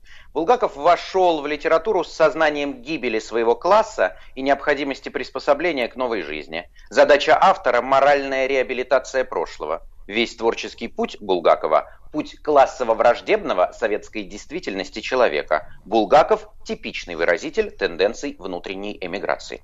Это 29 еще пару лет, и можно было бы угодить в места не столь отдаленные за такую э, словарную статью. Там ни одного хорошего слова. Путь классово-враждебного советской действительности человека. А, то есть вот такой приспособленец э, из, из прошлой России. Егор, а сам э, Михаил Афанасьевич, э, вот уже там в 20-е годы, когда стихли бои гражданской войны, да, НЭП, потом коллективизация и, и так далее, все это мы понимаем. А он как себя ощущал в плане принадлежности к прошлому, к той старой России, да, и, и действительно, действительно он был э, ну, не в творческом плане, а в, в личностном э, лишним человеком в этой новой стране. Да, мне кажется, что абсолютно был э, этим лишним человеком и действительно ощущал себя осколком вот того старого мира, который уже разрушился, собственно, об этом роман «Белая гвардия», да, о разрушении дома, о гибели города. И э, вы знаете, если посмотреть на фотографии Булгакова, э, там, я не знаю, 20-х, 30-х годов, он даже внешне не похож на пролетарского писателя. Аккуратный пробор, бабочка, монокль, он больше похож вот на те тех, которые теперь в Белграде, в Софии, в Берлине или в Праге, чем на тех, которые остались здесь. И в этом смысле, да, действительно, он в эту советскую действительность не вписывался никак. Егор, если вернуться к вот тому произведению, э, о котором мы вскользь упомянули, да, э, «Собачье сердце» и, ну, блистательное, возвращение этого произведения, ну, почти совпало, ну, в исторических э, так масштабах точно совпало с блестящей экранизацией, да, так сказать, с Евстигнеевым в главной роли. Вот, я это все помню, все рождалось, вот я в школе учился, это было, это было сенсация, действительно, я помню, там, дома когда посмотрели премьеру этого фильма, люди молчали. Вот, потому что настолько это было ярко, остро, зло, э, как бы, так сказать, даже не верилось, что это может произойти. Ну вот, Егор, а, вот я так понимаю, что страна, ведь, если мы говорим о, э, об историческом контексте, да, написания, мы э, переживали э, в то время, несмотря на разрушение Первой мировой войны, вот очередную годовщину окончания которой мы сегодня да, отмечаем в этот день, мы переживали бурный рост технологический, научный, так сказать, научной мысли, да, медицины. И вот, в принципе, некоторые источники, документы говорят, что, например, Владимира Ильича Ленина поместили на его нынешнее место именно потому, что люди были уверены, что вот-вот сейчас какой-то скачок в науке, мы начнем э, воскрешать, э, так сказать, борцов за революцию, и Ленин, он всегда живой не просто ментально, мы его еще и оживим. И вот в этих условиях вот, вот это вот собачье сердце, да, где происходят такие э, чудовищные эксперименты, да, вот франкенштейновского толка а, с, а, так сказать, вот, ну, здесь собакой, там, с этим самым Шариковым, да, но тем не менее, тем не менее, действительно, а, ведь а, научная мысль тогда, да, была близка к этому. Это не, не казалось сумасшествием. Это, это была идеей э, такой вот, да, вот, которая вот-вот воплотится. То есть, вот не было ли вот э, э, Булгаков чувствовался с чужим человеком, да, но с другой стороны рождался новый и удивительно и интересный мир, по крайней мере, какое-то время в этот мир верили. Булгаков презирал все это дело или, или тоже был э, как бы вот э, окрылен возможностями новыми, которые как бы вот-вот откроются? Э, вы знаете, здесь, мне кажется, отношение э, Булгакова двойственно, и это четко видно в повести «Собачье сердце», и это, кстати, то, что, на мой взгляд, неудачно в фильме показано в этой известной экранизации «Бортка». Дело в том, что, да, с одной стороны, Булгаков врач, и как врач, причем такого позитивистского склада, как это было характерно для врачей э, начала 20 века, он верит в науку, он видит в этом прогресс, он видит открытие, и, с одной стороны, есть восхищение профессором Преображенским, которому удалось да, тот э, научный эксперимент, лежащий в основе сюжета «Собачьего сердца». Но с другой стороны, Булгаков не только врач, Булгаков и писатель, и он в том числе видит, что вот в ситуации сложившейся виноваты не только швондеры, и виноваты не только, эм, я не знаю, там пролетариат, э, победивший класс, а виноват в том числе и Преображенский. И вина лежит и на Преображенском в том числе. Человеке, который абсолютно абсолютно оторван от жизни, человеке, для которого этические э, принципы не существуют, для него существуют только мора... для него существуют только научные принципы. Вот мне нужно, э, я не знаю, условно скрестить собаку и человека, а что там будет дальше, а как это пойдет, это уже не мне решать. И вот э, в этом смысле отношение Булгакова к Преображенскому явно двойственно. А то, что мы видим с вами в фильме, да, то, что показал актер Евстигнеев, но это такой абсолютно благообразный, идеальный реальный положительный герой, противостоящий миру этих ужасных э, людей э, с разрухой в головах. Да-да-да, и очень актуальное ведь произведение для сегодняшнего времени, потому что в этом году дали Нобелевку за редакцию, редактирование генома человека. И мы, в принципе, возвращаемся к ситуации, получается, столетней давности, что работы в этом направлении не прекращались, да, как бы там скрестить одно с другим. Егор, а возвращаясь к вот э, к разговору Стали, со Сталиным, да, и возвращению э, Булгакова в театр, а, а вот карьеру, э, карьеру доктора он навсегда от себя отмел, если, э, так сказать, был позитивистом и, в принципе, специалистом неплохим в своей области. Э, он не, не пытался выкарабкаться за счет вот медицинской профессии? Нет, вы знаете, вот э, жизнь Булгакова в этом смысле делится на два периода. До 21 года киевская жизнь и с 21 до смерти 40 год московская жизнь. И вот если киевская жизнь была связана с медициной, то приехав в конце 21 года в Москву, он медицину оставляет навсегда, он полностью посвящает себя литературе, и это отличает его, например, от другого известного врача русской литературы Антона Павловича Чехова. Да? Только Булгаков был выпускником медицинского факультета Киевского университета, а Чехов окончил медицинский факультет Московского университета, то, что сейчас в Москве мы называем первый мед, первый мединститут до революции медфак университета. И э, Чехов до конца жизни две эти профессии совмещал. Он и в 90-е годы в Мелехове больницу построил, где крестьян принимал, да и последний диагноз э, Чехов поставил себе сам, он умирал от туберкулеза, и врачу, который пришел, он сказал по-немецки «я умираю». И вот две эти профессии как-то в Чехове совмещались, Булгаков нет, Булгаков навсегда медицину оставил. Чехову принадлежит известный афоризм «медицина моя законная жена, а литература любовница». Так вот, законной женой для Булгакова литература стала как раз э, именно в Москве. А мы понимаем вот причину разрыва с медициной такого резкого, да, и такого вот принципиального, да, что да, даже да. что даже в период голодания из-за отсутствия работы он не решился вернуться. Да, Булгаков не скрывал этого никогда. Дело в том, что у Булгакова, это еще вот до 21 года, то есть до московской жизни, были серьезные проблемы с наркотиками, э, с морфием. Однажды ему был сделан укол морфия в связи с хирургической операцией, он пристрастился к нему, и он очень боялся, его вывело из этого состояния очень тяжело. Выводила его первая жена Татьяна Николаевна, и Булгаков э, боялся, что если он останется врачом, он будет иметь опять доступ к морфию. Ну, то есть это, это совершенно, совершенно понятная, да, совершенно понятная история. А, друзья мои, ну что же, мы сегодня э, с нами Егор Сартаков, доцент факультета журналистики Московского государственного университета, кандидат филологических наук, литературовед. Мы сегодня говорим, конечно же, о, э, о романе «Мастер и Маргарита», поговорим булгаковском. Э, и, как вы видите, мы говорим о судьбе писателя э, в тоталитарном государстве. Ну, что такое тоталитарный? Ну, наверное, где один человек может сказать, как всем остальным жить. Вот. Ну, или, по крайней мере, конкретному писателю, который был совершенно чужд новому этому народившемуся строю. Я напомню, что весь наш цикл основан на реальных событиях. Можно в любое удобное для вас время послушать на нашем портале радиомаяк.ру в подкастах в iTunes. Ну и, естественно, после выпуска новостей, новостей спорта мы вернемся. Егор Сартаков а, с нами а, продолжит общаться.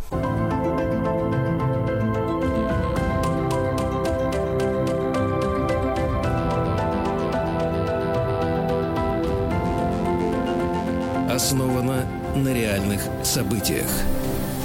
Друзья мои, э, ну что же, сегодня э, в нашем проекте основано на реальных событиях, как всегда, Егор Сартаков, э, доцент факультета журналистики МГУ, кандидат филологических наук, литературовед. Мы сегодня говорим об эпохе написания «Мастера Маргариты» Михаила Афанасьевича Булгакова. Егор, не, не могу не задать вопрос с точки зрения именно литературоведения.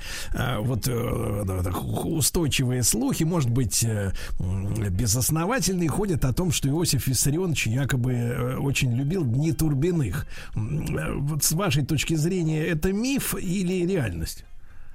Э, нет, то, что он любил Дни Турбиных, это точно реальность, потому что э, я сказал вам уже, что в 26-м поставили в художественном театре, в 29-м сняли, а дальше, после вот этого письма 32 -го года, по личной указке Сталина, это была именно его личная указка, э, Дни Турбиных возобновили. Причем возобновили совершенно лицемерно. Сталин как-то выходил из своей ложи. Э, он вообще был театрал, и театры любил, и всем театрам предпочитал Московский художественный.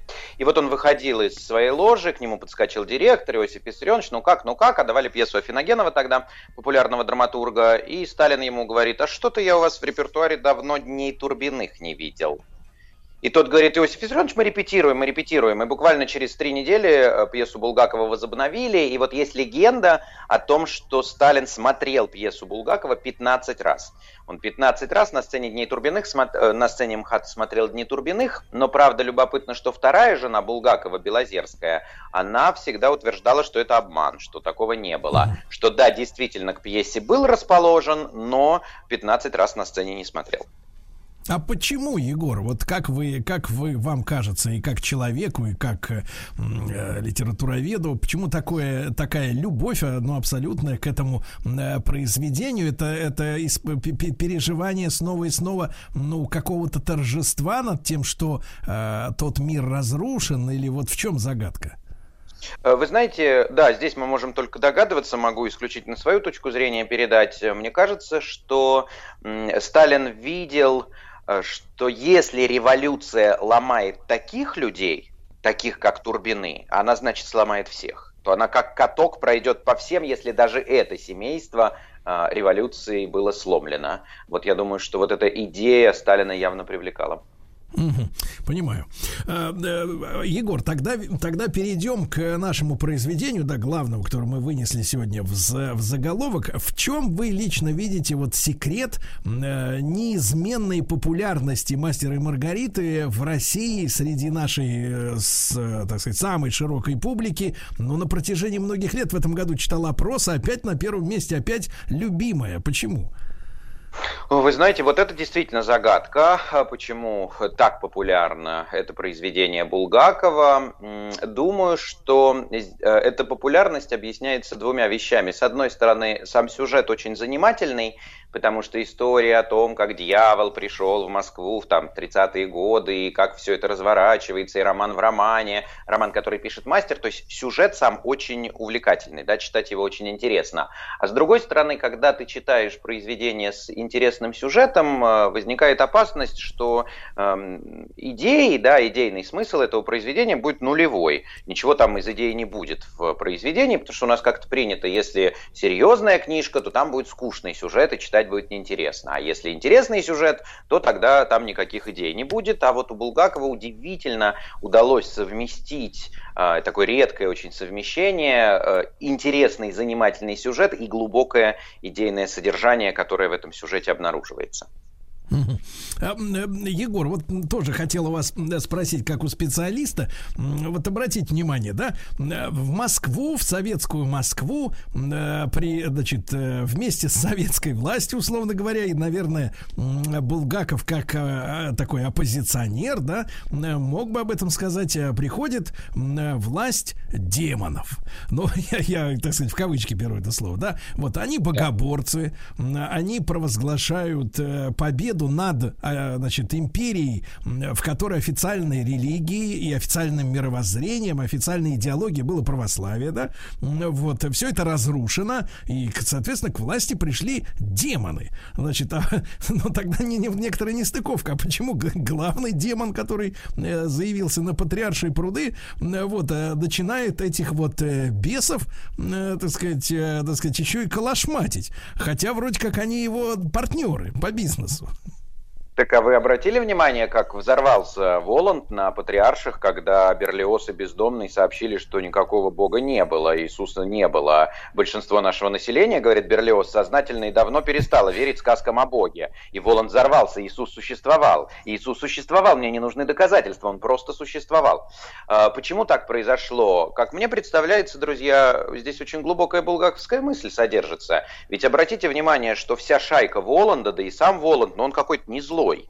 Они, наоборот, совершают, наказывают плохих, вы правильно сказали. Они за все время пребывания в Москве не убили ни одного человека, одного, барона Майгеля. Это такой современный Иуда, современный предатель, и поэтому его убили. А все остальное, ну, какая-то шайка, она, ну, я не знаю, она смешная, что ли, она не страшная. Кот этот с отчаянными кавалерийскими усами и сцена в трамвае с, в трамвае с котами нельзя. Волан сам, который совершает милосердные поступки и так далее. Здесь очень важная булгаковская мысль о том, что настоящее зло, оно не метафизично.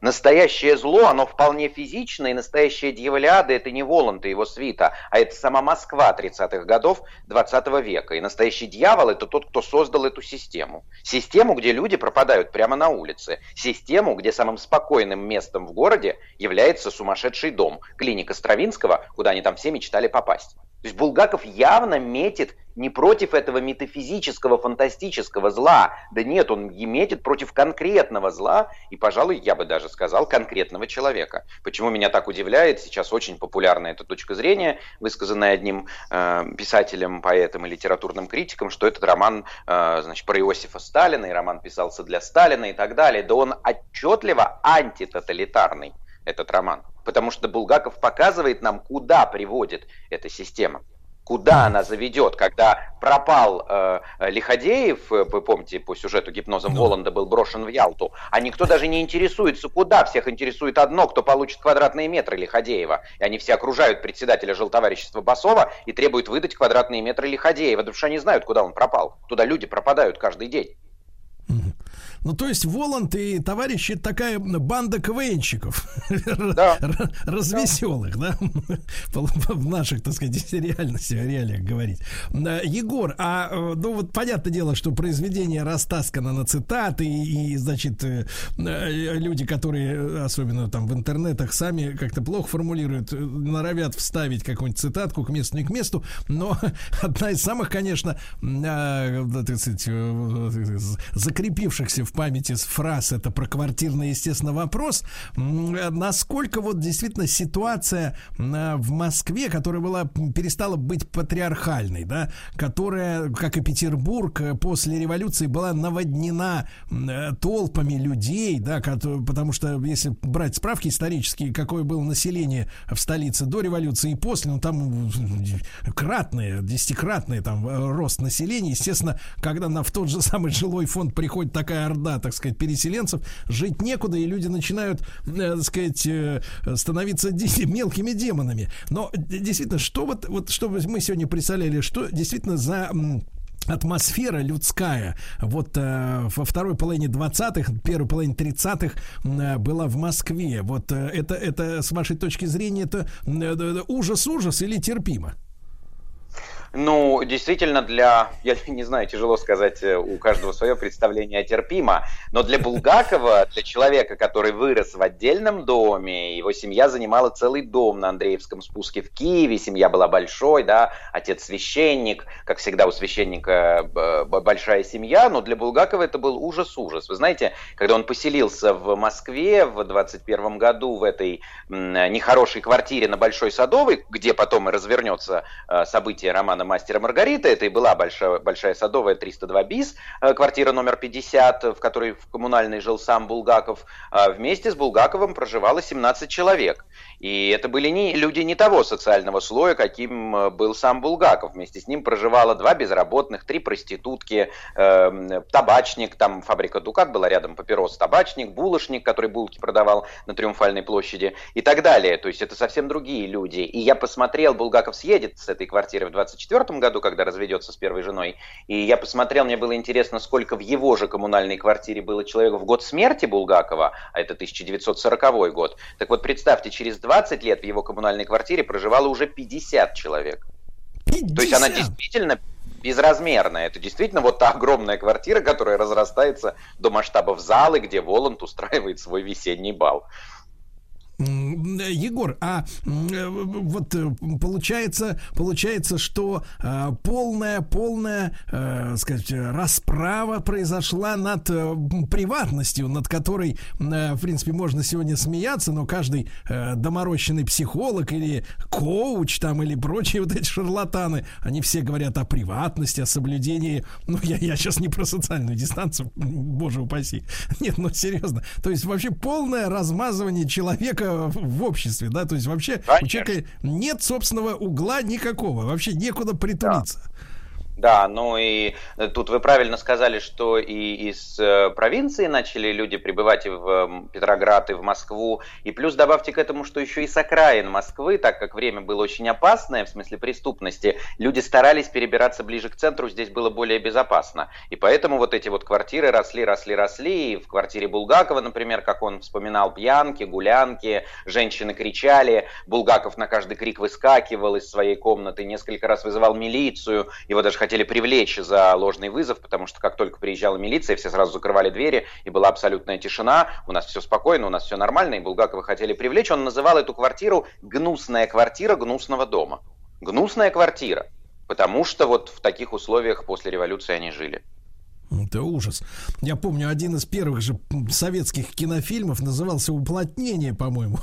И там, там речь идет, по-моему, о том, как э, в, в квартиру бывших хозяев жизни, значит, вселили там то ли красноармейц, то ли еще кого-то. И после этого между ними завертелась, так сказать, э, любовь. И вот она новая, новая жизнь, так сказать, уплотненные люди счастливо дальше продолжают жить на, на почиканных квадратных метрах. Ну, действительно, э, какой-то картину апокалипсиса э, вот вы, вы, вы, вы рисуете, ну не, не то, чтобы вы, а вы всего лишь передаете, действительно, это страшная история, хотя, по большому счету, Коммуналки до сих пор это известная вещь, и э, можно себе представить, что это такое. Друзья мои, с нами Егор Сартаков, э, доцент факультета журналистики Московского государственного университета, кандидат филологических наук, литературовед. Э, сегодня о ситуации э, в стране, в которой была написана, было написано великое произведение «Мастер и Маргариты» Маргарита Михаила Афанасьевича.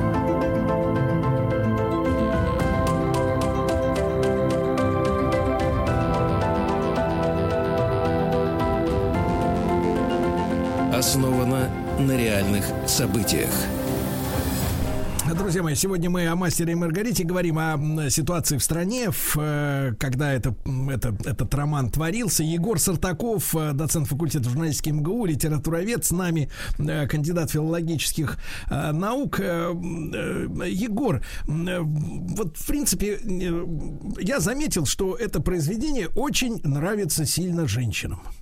Вот, потому что вот эта вот извечная история вот нашей русской литературы, э, да, и дореволюционной, и, и, и вот такой постреволюционной, даже, можно сказать, антисоветской, она о том, что вот в браке женщина, она несчастная.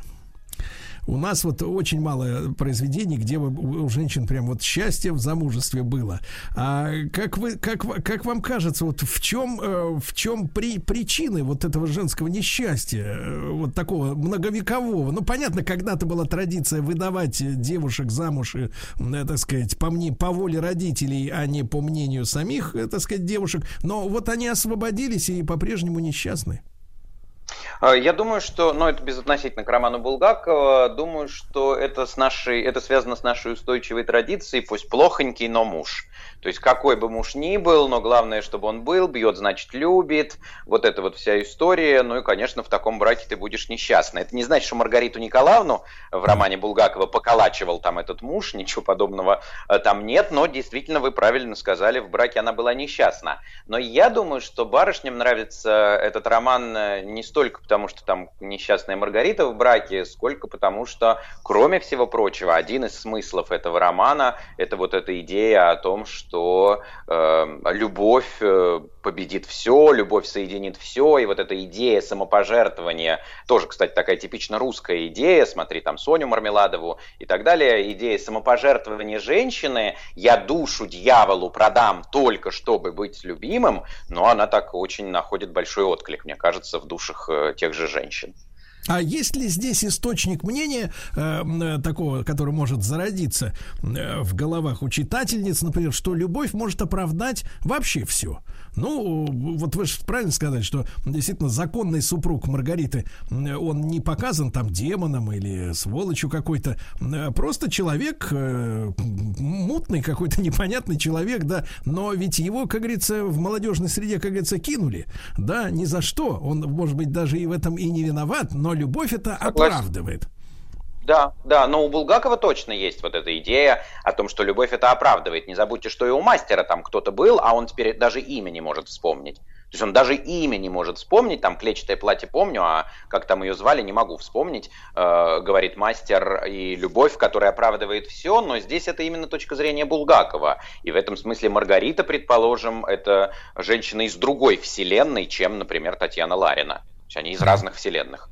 Да. Э, Егор, а как, как встретила этот роман э, наше, в принципе, э, писательское сообщество, то есть сообщество профессионалов? Ну, и понятное дело, что опубликован роман был все-таки достаточно поздно, да, в целом, да, там 70-е уже, наверное, годы. Но, тем не менее, какой, да. да, да, какое было восприятие именно у наших писателей, которые, наверное, все-таки к 60-м годам, ну, вот так пролетарскими-то уже перестали быть, как в 20-е, наверное? Да.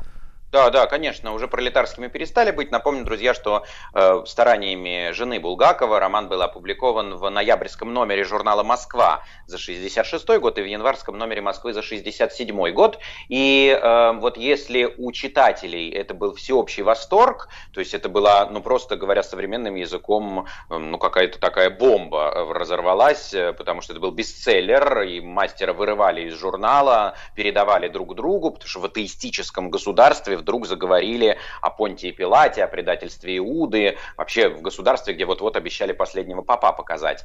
И среди писателей не было такого единодушия. Вот, например, когда Анна Ахматова познакомилась с этим романом, она раньше, разумеется, познакомилась еще в рукописи во время эвакуации, во время войны, она сказала Лидии Корнеевне Чуковской, своей приятельнице, Лидии э, Булгаков гений. То есть я читаю этот роман и все больше удивляю, и все больше убеждаюсь, что Булгаков гений. Если же говорить об общей реакции писателей, то она скорее была более неоднозначна, потому что до сих пор, друзья, и меня это, например, всегда поражает, большие писатели, там, я не знаю, критики, литературоведы морщатся и говорят, ну, ну что тут такого великого в этом романе, ой, подумаешь, у Булгакова есть и более интересные произведения, а это вообще так себе, и я вообще такой же могу написать, но мне всегда хочется сказать, ну, напишите.